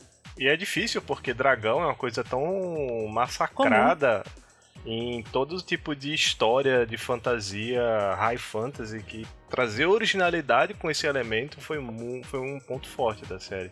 Sim, sim. E meio que você vê identificar cada tipo. Ele tem um dragão meio que lunar, ele é toda branca, poucos detalhes. É. Você tem um dragão lá mais robusto, é, com a pele toda cracuda e tem cascuda, né? Tem esse outro que é meio que das sombras, do mal, algo assim. Com a- Tinha um dragão que era mais humano, assim, ele ficava É, mais, em mais com a- sábio, né? É, com, a- com as pernas e os braços mais do que quatro patas. Eu achei interessante também. Sim, sim. É Isso é uma lore que tem no jogo ou nova? Todo é, original. novaram? Tudo original. Show. muito legal. Tanto que uma coisa que, tipo, o o Davion, o herói do jogo, o Dragonite, que a gente chama de DK, ele. A gente ficava Donkey assim. Kong? É o DK, É o Drift King. o Drift King. Na verdade, Dragonite. Dragonite. É. A evolução o- do Dra Dragonair. É, os, os- os jogadores ficavam muito nessa dúvida, tipo, pô, ele é o, o DK é o Dragonite, é o Cavaleiro Dragão. A gente ficava muito Cavaleiro Dragão, Cavaleiro Dragão. E a gente ficava, pô, será que vai ter mais Dragonite? Será que vai ter mais outros cavaleiros que também se transformam em dragão? E aí é o completamente inverso. Ele era um cavaleiro que caçava dragões. E isso faz muita parte do que, que é o plot dele, o que, que é. Qual foi aquela palavra que tu usou? Que é. Narrativa, plot, dilema? O dilema. O dilema do Davion é justamente ele ser da guilda que caça dragões tendo um dragão dentro dele. Sim, E, aquele, sim. e esse poder do dragão não é um poder que é dele, ele não controla aquele poder, é uma entidade que entrou no que quer possuir, que tá matando ele e que pode fazer dele um assassino de pessoas que ele não quer ser. É, Então é um inclusive, dilema muito interessante. é, inclusive naquela cena do dragão do quando eles estão ali logo depois da possessão dele, né? Eles estão quase, acho que eles já, já chegaram, estão quase chegando, não, estão quase chegando na, não, ao contrário, depois eles já saíram da Torre do Mago e eles encontram lá o dragão, o- a- aquela banda do dragão do ar, ele entra na caverna pra ajudar, tudinho, que ele já tá com a caixinha, né, do Lotus que o Invoker deu. E aí ele, ele já mostra lá toda a estratégia do caçador do dragão, né? Sim, não, eles têm é esse, legal. esse comportamento, então a gente tem que fazer desse jeito, você não pode fazer isso, aquilo. Aí ele vai e entra na caverna pra ajudar. Quando ele tá pronto lá pra encarar, os dragões sentem o cheiro do dragão ancião dentro dele Aham. e meio que deixam ele de lado, tipo, respeitam ele, ok, tu é, tu é fuderosão, a gente vai brigar contigo não, isso aí. Agora uma dúvida, uma dúvida que eu tive. O Slyrack entrou no corpo do Davion pra poder é, sobreviver porque ele tinha perdido a luta com, ele tava não perdeu não, ele tá ferido com a luta do do Terrorblade, né? Naquele Isso. primeiro episódio. Isso. E ele entrou pra poder sobreviver, por não, isso que ele pra, possuiu pra o não ser capturado. Porque no Certo. final mostra que o Terrorblade ele tá pegando as almas dos dragões justamente pra ele conseguir entrar no mundo, né? Porque a- as- é os, aquela toda história dos pilares do mundo, pelo que eu entendi, né? Os pilares do mundo, né, que, que sustentam isso. Ele quer destruir esses pilares, que são os dragões, pra conseguir voltar pro mundo terreno e tal. É, mas vocês não acham que perde um pouco de força essa narrativa do Davion, levando em consideração que ele, o Terrorblade agora tá no mundo por conta do Invoker? Não, mas Cara, Porque- o, o, o plot, o Evoker com Terrorblade, pra mim, foi a coisa.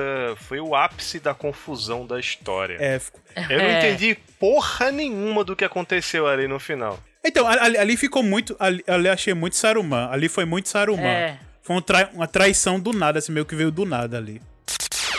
Spin-off. Eu queria falar mais sobre essa questão do Invoker no final da história, mas isso vem pra responder uma pergunta que eu quero fazer pra vocês. A Pode gente, fazer, manda a brasa logo. a gente falou um pouco, apresentou o que, que é a animação, apresentou um pouco o que, que é, de onde veio o Dota, o que, que é o Dota. A gente falou como animação standalone, termos técnicos, e entrou mais na história, nos personagens, os problemas, os defeitos. Eu queria fazer uma pergunta pra vocês. Vocês que assistiram, a gente debateu bastante o que que a série precisava e não teve. Boa pergunta. Boa pergunta. Na verdade, eu acho que ela precisava não ter, que é justamente essa confusão. Porque assim, é feito eu falei, é, é um Dark Fantasy clássico, tem todos os elementos já estabelecidos do que o grande público conhece, assim. Grande público que eu digo são as pessoas que gostam da, da temática, tá? Então, é, então não é grande público, mas as pessoas que gostam do nicho, do nicho, assim. Pessoas como a gente que gosta de videogame, gosta de literatura fantástica e tudo, é, elas já sabem que é a cultura de cavaleiros, a cultura de caça a monstros, a cultura dos lords mais sábios, sabe? Da, da questão do, do, do sacerdote, da magia, de um plano superior, a questão da, das cidades de taberna, esse tipo de coisa. Isso aí ele tem, ele é aplicado e ele consegue trazer boas coisas é, dentro de um, de, um, de, um, de um background já conhecido pelo público, né? É, que, que é essa questão dos dragões é algo interessante. A questão do Davion se tornar algo que ele odeia, porque tem aquela cena lá que ele fala, cara, eu odeio vocês.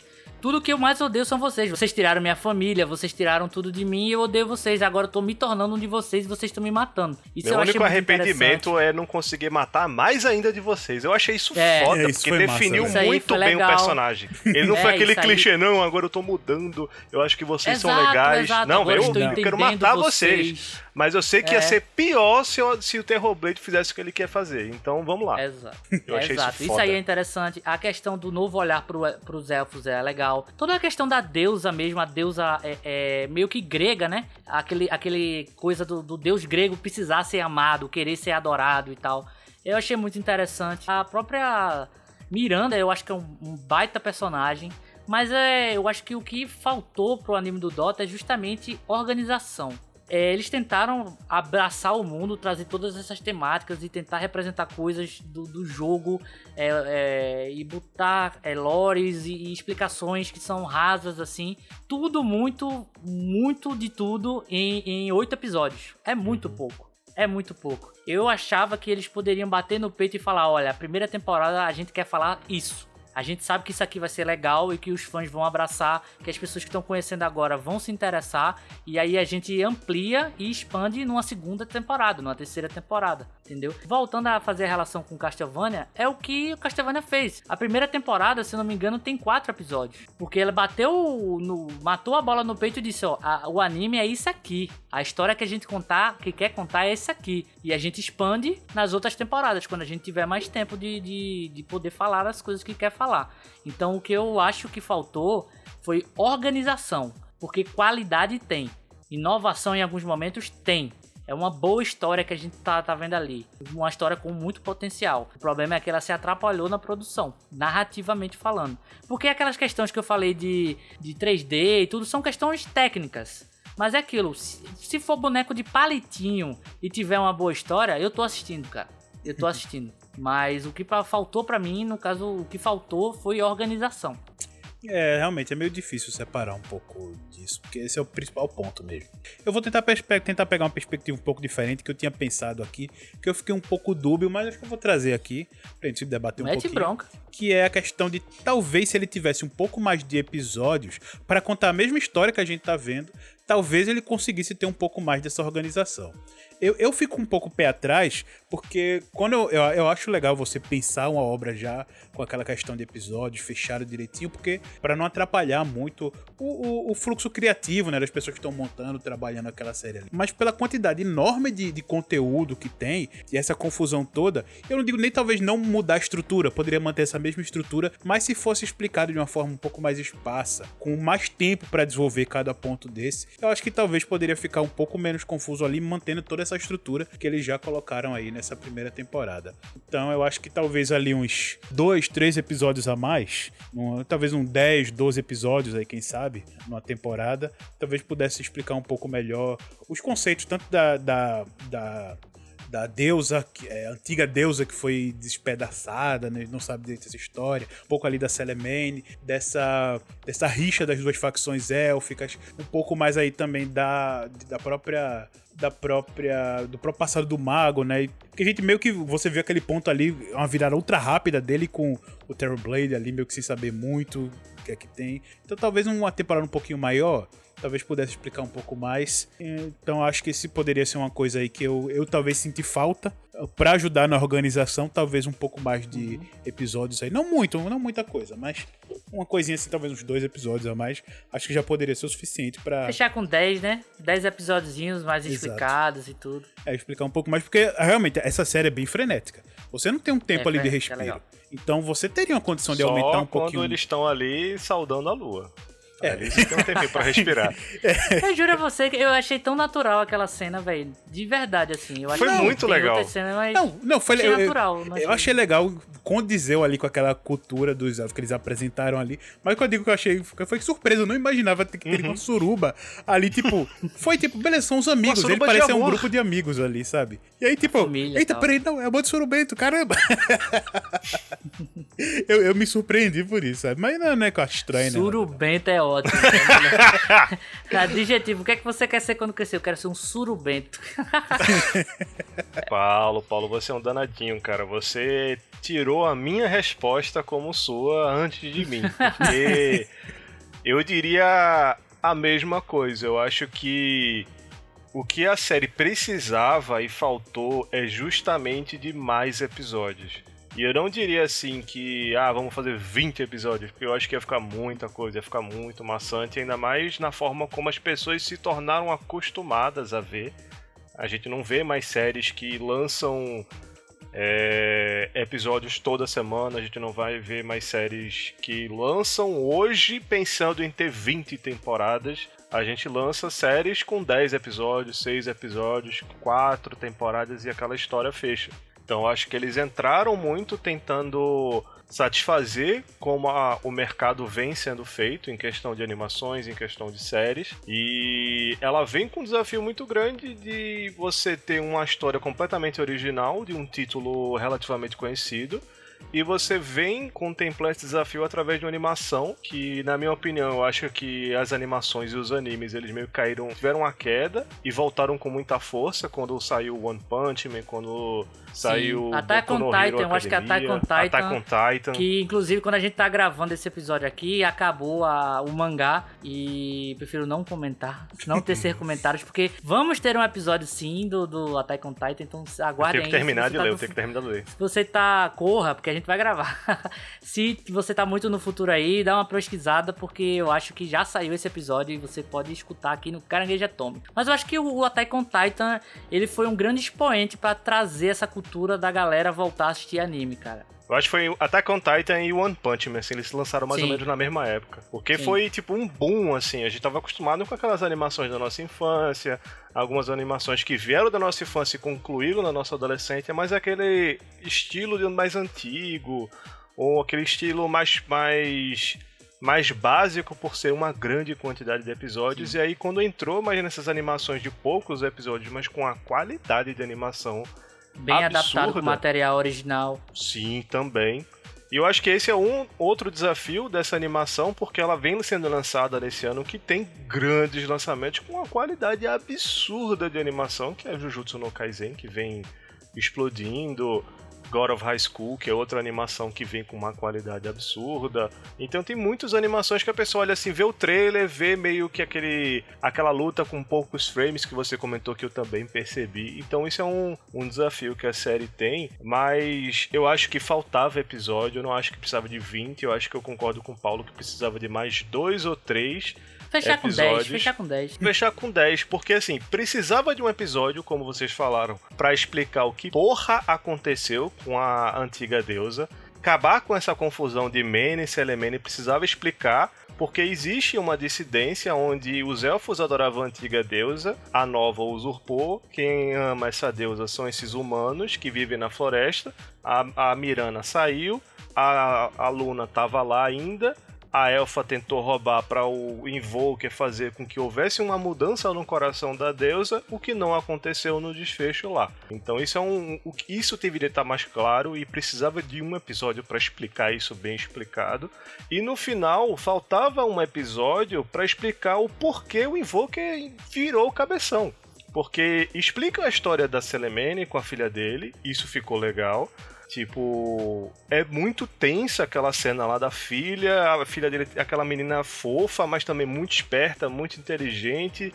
É muito ela, legal aquela cena. E eu quero você, minha mãe, eu quero amar você como mãe, não como minha deusa. Eu preciso de você como minha mãe, não preciso de você como minha deusa. E a minha mulher, eu, não, eu preciso de você como minha filha, eu preciso de você como minha súdita. E esse conflito só que enquanto o Invoker parecia estar trabalhando a favor dos nossos heróis, que é o Davi e a Mirana, do nada ele instala, suga um poder lá, é, prende um, um que pareceu ser um dragão para poder dar isso de presente para o Terror Blade e o Terror Blade fala: "Você sabe o que eu quero?" Aí o cara: "Beleza, eu vou pagar o preço". Parece que ele vendeu a alma de todos os oito dragões para que o Terror Blade matasse a Selemene para ele porque ele não teria esse poder.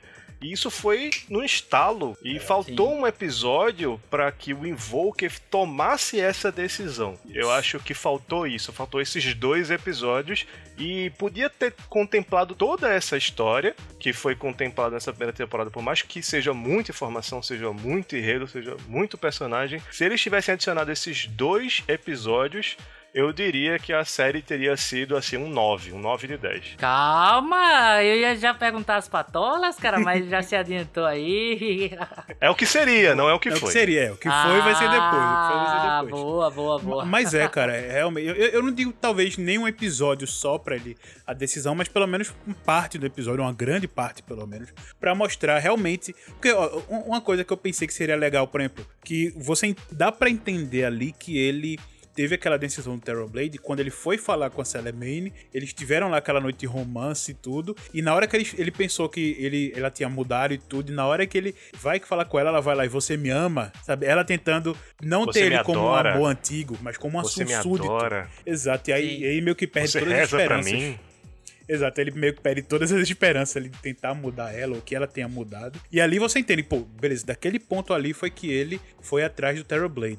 Mas você não tem essa transição. Seria legal ele chegando, talvez mostrando um pouco pois mais é. do pensamento, do drama dele, mostrar que ele tinha, ele, pelos conhecimentos ínfimos de milênios, de centenas de anos, sei lá, que ele ficou ali, ele ficou mais de mil anos, né? Naquele uhum. ali. Então, mostrar que, pô, ele conseguiu os meios, aí mostrando lá na parte meio que secreta da torre para conseguir o, o, o, jeito de pegar. Enfim, mostrar um pouco, dar é. um trabalho, mostrar o caminho, tá? Como é que ele veio desse ponto para esse. A gente entende, mas mostrar um pouco mais. Isso ajuda a, a deixar uhum. muito mais intenso essa, essa cena, essa atitude dele. Mas não, foi uma coisa tão flash assim, tá lá de dedos que realmente dá essa confusão. Tipo, piscou a câmera, voltou, ele tá lá matando o dragão. Tipo, pô, que é isso aí? Do nada, é. absorve a flor. Nada. Absorve a e flor. Durante, e durante a cena que ele vai lá, conversa com a, a Celemene e, e, tem essa conversa. E o final, porra, tem uma, a série inteira ele tratando como se fosse um ajudante mesmo, né? Ele, não um ajudante, mas ele ajudando os heróis e tudo. E você pensa, porra, beleza, esse cara vai, vai, tem os planos dele, mas a gente vai ter um desenvolvimento disso daqui a pouco. E por enquanto ele tá ajudando pelos meios dele os protagonistas. Só que do nada ele, ele faz lá a muganga lá com o, o dragão e invoca o demônio, porra. Ficou muito rápido, velho. Foi realmente um estalar de dedos assim. Que, pô, um episódio focado nele. Tudo bem que tem um episódio do flashback lá que foca bastante nele. Mas um episódio focado nele para dar esse estalo de tipo, pô, chegou a hora, agora é a hora. Ela tá enfraquecida porque ela atacou os elfos e a fé dela caiu e tal. Então agora é hora de atacar porque ela tá fraca. Era pra ter isso assim, tá ligado? Ia ser massa, velho. Ia ser massa. Eu, eu acho isso. que o, o que mudou assim a decisão dele foi ele ter desistido dela. É. Eu acho que Sim. ele é apresentado como se ele ainda tivesse uma fagulha de esperança de que ele pudesse mudar ela. Por mais que o que uhum. tenha acontecido com a filha dele já é motivo suficiente para derrubar as esperanças, parecia parecia que ele tinha esperanças, mas se você analisar bem assim, na forma como a elfa chega lá oferecendo as lotos para que ele fizesse alguma coisa para mudar ela, eu acho que a série tenta passar pra gente que desde o começo o Invoker já não tinha esperança nenhuma.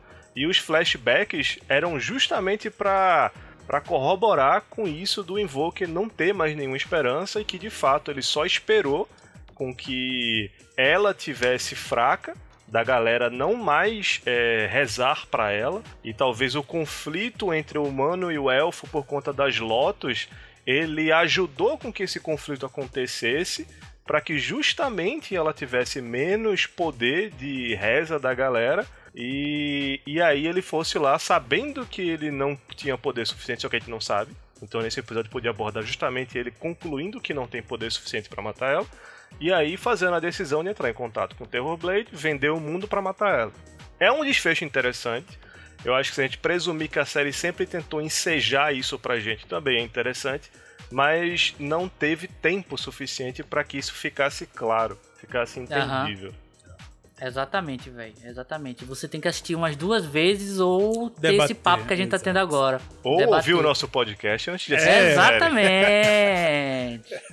É, eu eu só queria concluir assim, o que, que vocês mais gostaram na série? Hum, boa pergunta. Cara, eu gostei, o que eu mais gostei, eu acho que foi da questão da caça mesmo. Na verdade, eu gostei porque é um universo Dark Fantasy. Foi o que eu mais gostei. Porque é um universo Dark Fantasy. Sim, tem o que eu falei, que tem o invocador, tem a parte celestial, tem a parte é, humana, né? Que é de caça e tudo. Isso é uma coisa que eu, Tem sangue, eu tem aprendi a sexo, gostar. é bem adulto. É, não tem sexo, né? Não tem, não, não- não tem, não tem. né? Mostra uma, uma, Tem sangue. É. uma surubazinha ali. inicial. É. O que eu gostei é que é um Dark Fantasy. Isso aí, quem conhece, quem assiste Caranguejo, quem assiste também, porque tem as lives e escuta o podcast, sabe que eu, eu gosto muito da temática. E eu gostei justamente disso. Eu gostei de ser um, um Dark Fantasy, coisa que eu aprendi a gostar assim também do The Witcher, né? Do, da questão da, da caça, do preparo. São, são coisas que eu gosto. Elementos Dark Fantasy na série. Eu devia ter te vendido a série assim, devia ter chegado, Guilherme, assiste porque é um Dark Fantasy. Aí não ia ter mais conversa. E assim, e assim, cara. Sim, sim. Eu, eu gosto também bastante do. Acho que é o personagem, pelo menos, que eu mais gosto ali é o do Invoker mesmo. O Sa é, como eu digo, Saruman, velho. Aquele cara é o Saruman todo. é o cara que tá ali na dele, aí de repente chega uma força maior, ele vê que não vai conseguir bater contra ela e vai e se junta contra ela. É muito Saruman, muito Saruman. Mas, pra não ser igual muito o Guilherme falou aí, eu vou focar mais uma coisa que eu gostei muito da série. Foi da, da trajetória do Davion. Eu gosto muito, primeiro, dele brincar com essa. de ser o cavaleiro, de ter sofrido quando pequeno. Que é o básico, né? É um, é um clichê É. de toda a história. Mas achei legal, achei bem feito. Dele ali sofrendo quando pequeno. Ele sofreu pra criatura, que agora ele cresceu e virou o combatente dela. E aí ele mostra que ele tem preocupado com a honra. Aí sabe, cara, você não, por que você vai brigar com esses caras? Você vai morrer. Mas eu não posso perder. Meu nome, minha, meu trabalho, minha vida depende do meu nome. Então eu não posso sujar meu nome covar, me acovardando, fugindo. E eu gosto muito dessa, dessa, desse ideal do personagem. E de, de que ele mantém né, esse ideal até o final. Mesmo quando o dragão, como o Danilo falou, aquela cena é muito fora dele. Cara, eu odeio vocês, eu queria matar vocês e tudo. E, enfim, do geral, assim, uma das coisas que eu mais gostei na série, além do Invoker em si, mas foi do personagem assim, do Davion, que ele é um ótimo protagonista, que trabalharam muito bem pra uma, uma história, um drama pra levar a série ser a dele. Então eu acho que fizeram uma boa escolha nesse ponto. Pra mim, teria muita coisa pra gostar. Tipo, por ser um jogador de Dota há 14 anos, eu poderia gostar disso. Por ser uma série Dark Fantasy, eu poderia gostar dos elementos. Mas o que eu mais gostei na série foram os personagens. Como ela focou no sentimento do personagem, na escolha que ele faz. Como cada personagem ele escolhe diferente, ele sente diferente. Isso foi o que mais me interessou, que mais me fez feliz assistindo a série. E, cara, eu achei muito foda o lance da Selemene porque ela puxa um pouco aquela questão de American Gods. Que o deus, ele não é uma força da natureza. Ele meio que. Uma entidade pode se tornar um deus desde que ela receba o poder da adoração. E meio que o deus fica a serviço de manter-se interess- é, interessante. Manter-se Ter se naquela idolatrado, posição. tem que se manter É, idolatrado. idolatrado. Eu achei isso muito foda. Eu achei que foi um elemento que eles puxaram assim, ó, vamos fazer isso e foda-se. E Foi, encaixar foi, foi na, na- na trama. Eu achei isso do caralho. Boa, boa. Antes da gente partir aqui pra nossa sessão de, de notinhas em patolas, que geralmente o spin-off é um quadro mais, mais de conversa solta, né? Não, não tem tantos blocos, não tem tanta, tanto papo do momento assim, mas a gente gostou bastante dessa série e apesar dos, dos defeitos a gente quis trazer pra vocês aqui e por isso estamos trazendo as patolas pra esse episódio de agora. Mas antes eu queria só fazer uma última pergunta pra vocês antes das notas, que é qual outro jogo online tem que ser online, tá? Que aí é o desafio. Vocês gostariam de ver adaptado pra uma animação? Cara, eu digo aqui, sem sombra de dúvida, um que eu adoro. Todo mundo sabe que eu gosto. Não tô falando dos grandes Elder Scrolls, Skyrim, não. É um relativamente novo que saiu em 2019, que ele tem uma lore já. Ele já tem várias... já tem várias animações contadas aí pelo YouTube e tudo, mas cara, é uma história tão legal, com vários personagens intrigantes e com eles se relacionando entre si nas suas lores, que é o grandíssimo Apex Legends. Cara, Sim, cara. Sabia. Saiu agora um livro da lore, um livro completo, né? Um- uma bibliazona dessa grossura que eu vou comprar depois, da lore ali do, do Apex, que vale muito a pena, vai ser adaptado pra uma animação. Talvez um filme ou uma animação, mas vale sim ter uma, uma, uma mídia diferente. Apesar de, como eu disse, ter no, no YouTube da vida, né? Tem, eles sempre lançam, mas algo, algo mais completo, como um anime de temporada, vale, vale bastante a pena. Quem não conhece, vale a pena ir atrás da lore do Apex, mesmo que você não goste muito de jogar, porque é uma história muito legal, muito legal mesmo. Então eu, eu botaria aí Apex Legends. Boa, boa escolha. Inclusive, Paulinho joga bastante Apex lá nas lives do Caranguejo Atômico, lá na twitch.tv barra Caranguejo Atômico. Isso, eu tô devendo, mas quero jogar mais, quero jogar mais. É.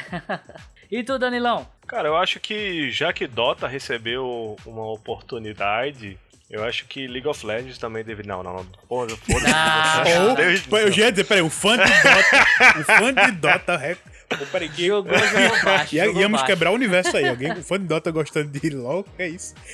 Cara, eu joguei, eu, eu, eu admito que eu joguei, mas. né, né, né, É, é que nem você sair do xadrez pra jogar damas, então não rola.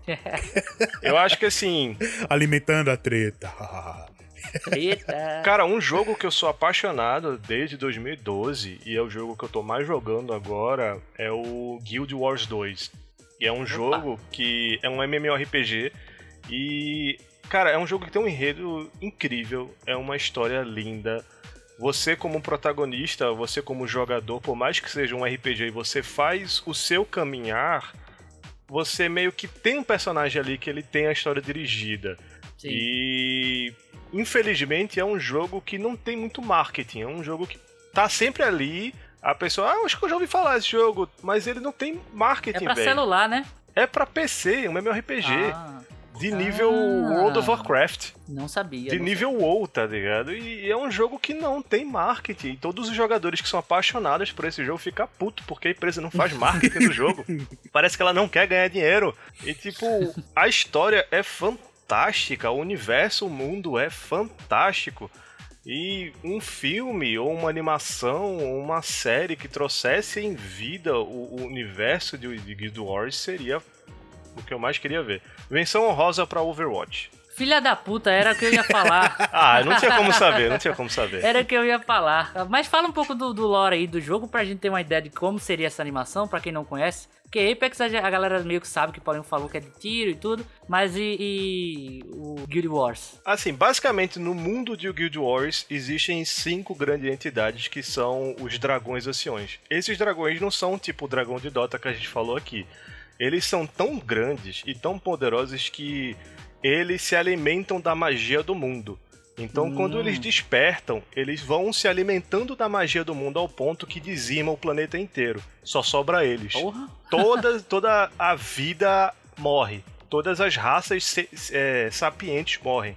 E aí eles vão dormir e passam milênios dormindo. E como eles vão dormindo, a magia deles vai fluindo de volta para o planeta e o planeta vai se regenerando e novas raças vão surgindo. Então, você como jogador, é, o mundo já avançou bastante, já tem várias civilizações e as raças sapientes que estão lá disponíveis para você jogar, que são os humanos, é, os humanos nórdicos, é, os Chars, que são meio que felinos, é, os Silvari, que são um- uma espécie de elfo, só que eles são. Os corpos deles são feitos de natureza, são meio que feitos de planta.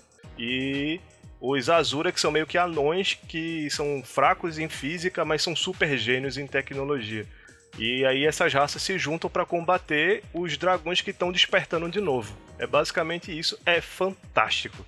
Boa, boa. É, dá pano pra manga pra fazer uma boa animação sim, velho. Se juntasse um, um estúdiozinho legal, dava pra fazer. O meu, cara, como assim, spoilado aí pro, pro Dani Love, seria Overwatch, cara. Seria Overwatch. Eu acho que de todos eles, é o que tá pronto pra ser adaptado, sabe? Exato. Já tem Tá a pronto. lore, já tem animações, já tem que contam a história, cada personagem tem sua história e não é aquilo. Fulaninho é isso, isso, isso, isso, isoladamente. Não. Todos os personagens fazem parte de um universo, de uma história concisa que é interessante, é legal. Sai um pouco dessa, dessa questão de fantasia também que, que alguns que alguns animes tendem a, a, a, focar, né? Vamos fazer uma adaptação de coisas de fantasia e tal. Ele é mais a parte de ação e ficção científica também, o que é bem interessante. Então, o que eu escolheria para ter um anime mesmo, bonitinho, ou até mesmo um filme, sabe? Um filme de Overwatch, assim, tipo uma hora e meia animado em anime, ia ser bem legal, cara. Tá pronto. Mas como o Danilo roubou, eu vou roubar também.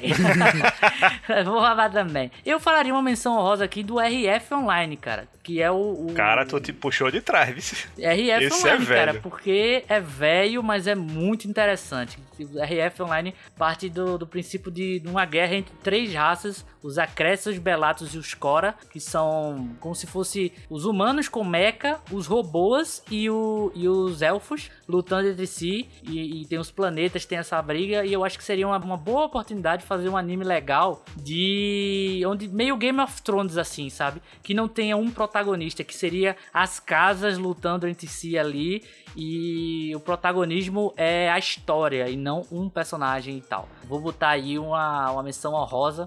E Paulinho, se quiser botar uma menção honrosa também, só pra não ficar. a gente não trapacear com você, fique à vontade aí. Olha, eu vou fazer uma menção honrosa dentro do que eu já falei.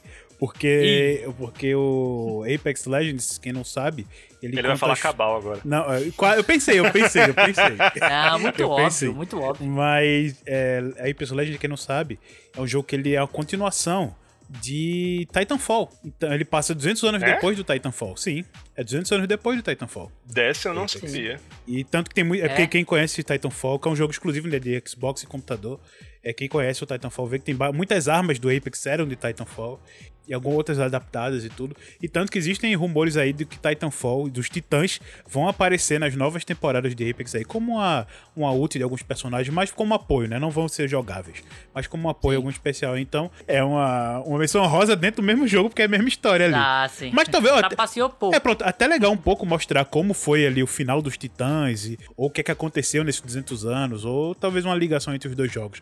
Aí já tem uma... Porque o Titanfall tem sua história, o Apex já tem sua história também, contada em livro e vários outros lugares, mas já tem história. Então fazer uma história nova, talvez juntando esses dois, meio que esse meio termo e tudo, seria uma coisa legal aí também para fazer. Spin-off. Boa, boa. E agora vamos para as nossas notas em patolas rapidinho aqui, pessoal, de Dota Dragon's Blood, essa adaptação aí da Netflix para o jogo. Vamos dar nossas notas em patolas agora. Qual é a nota de Paulo Silva? Isso, vamos lá, rapidinho, né? Porque a gente já falou bastante do anime e tudo. Sim. Mas pegando tudo que a gente falou, a história legal, os personagens legais, elementos muito legais do anime, pouca, muita confusão, pouca não, muita confusão muita ali confusão. na história, mas eu gostei, achei um saldo bem mais positivo do que negativo e me, me entreteu o suficiente para ficar ligado para uma segunda temporada quando for sair. Então eu deixo aí, sem sombra de dúvida aí, Uh, eu ia deixar um pouquinho meio, ia deixar um 7,5, mas depois do papo bem então, legal. Então, mas sem sombra de dúvida, pô. não, não, então, mas sem sombra de dúvida. Se eu, eu tinha uma falar... nota, não. sem sombra de dúvida, eu mudei minha nota. Não, mas isso no começo eu ia falar, mas depois de falar aqui, agora eu não tenho dúvidas que eu vou subir um pouco mais ah. para deixar um belíssimo 8. Eu achei um 8 um, um anime legal, bem feito, uma história legal, um pouco de confusão, mas vale a pena sim assistir. Cara, eu também, eu me diverti bastante, me surpreendi, até por não, não conhecer nada do jogo, mas infelizmente é, a, o atrapalho da história de botar elementos demais fez com que poder aquele gostinho de, de quero mais que poderia ser melhor que é uma coisa que tem tem potencial, tanto que eu vou sim esperar ansioso por uma segunda temporada, mas lamento pela primeira ser tão atrapalhada e por todos os motivos que a gente apresentou aqui no programa. Então eu vou dar também, sem sombra de dúvidas, um 7. Um 7, 7 patolinhas para Dota Dragon Blood, bem dadas. E fica aí, meus, minhas 7 patolas para Dragon Blood Dota. Danilov. Como eu tinha falado, se tivesse aqueles dois episódios seriam nove, mas. Mas, mas, mas, mas. Com toda a confusão que teve, os bons elementos da animação, a história, personagens, eu vou dar um 7,5.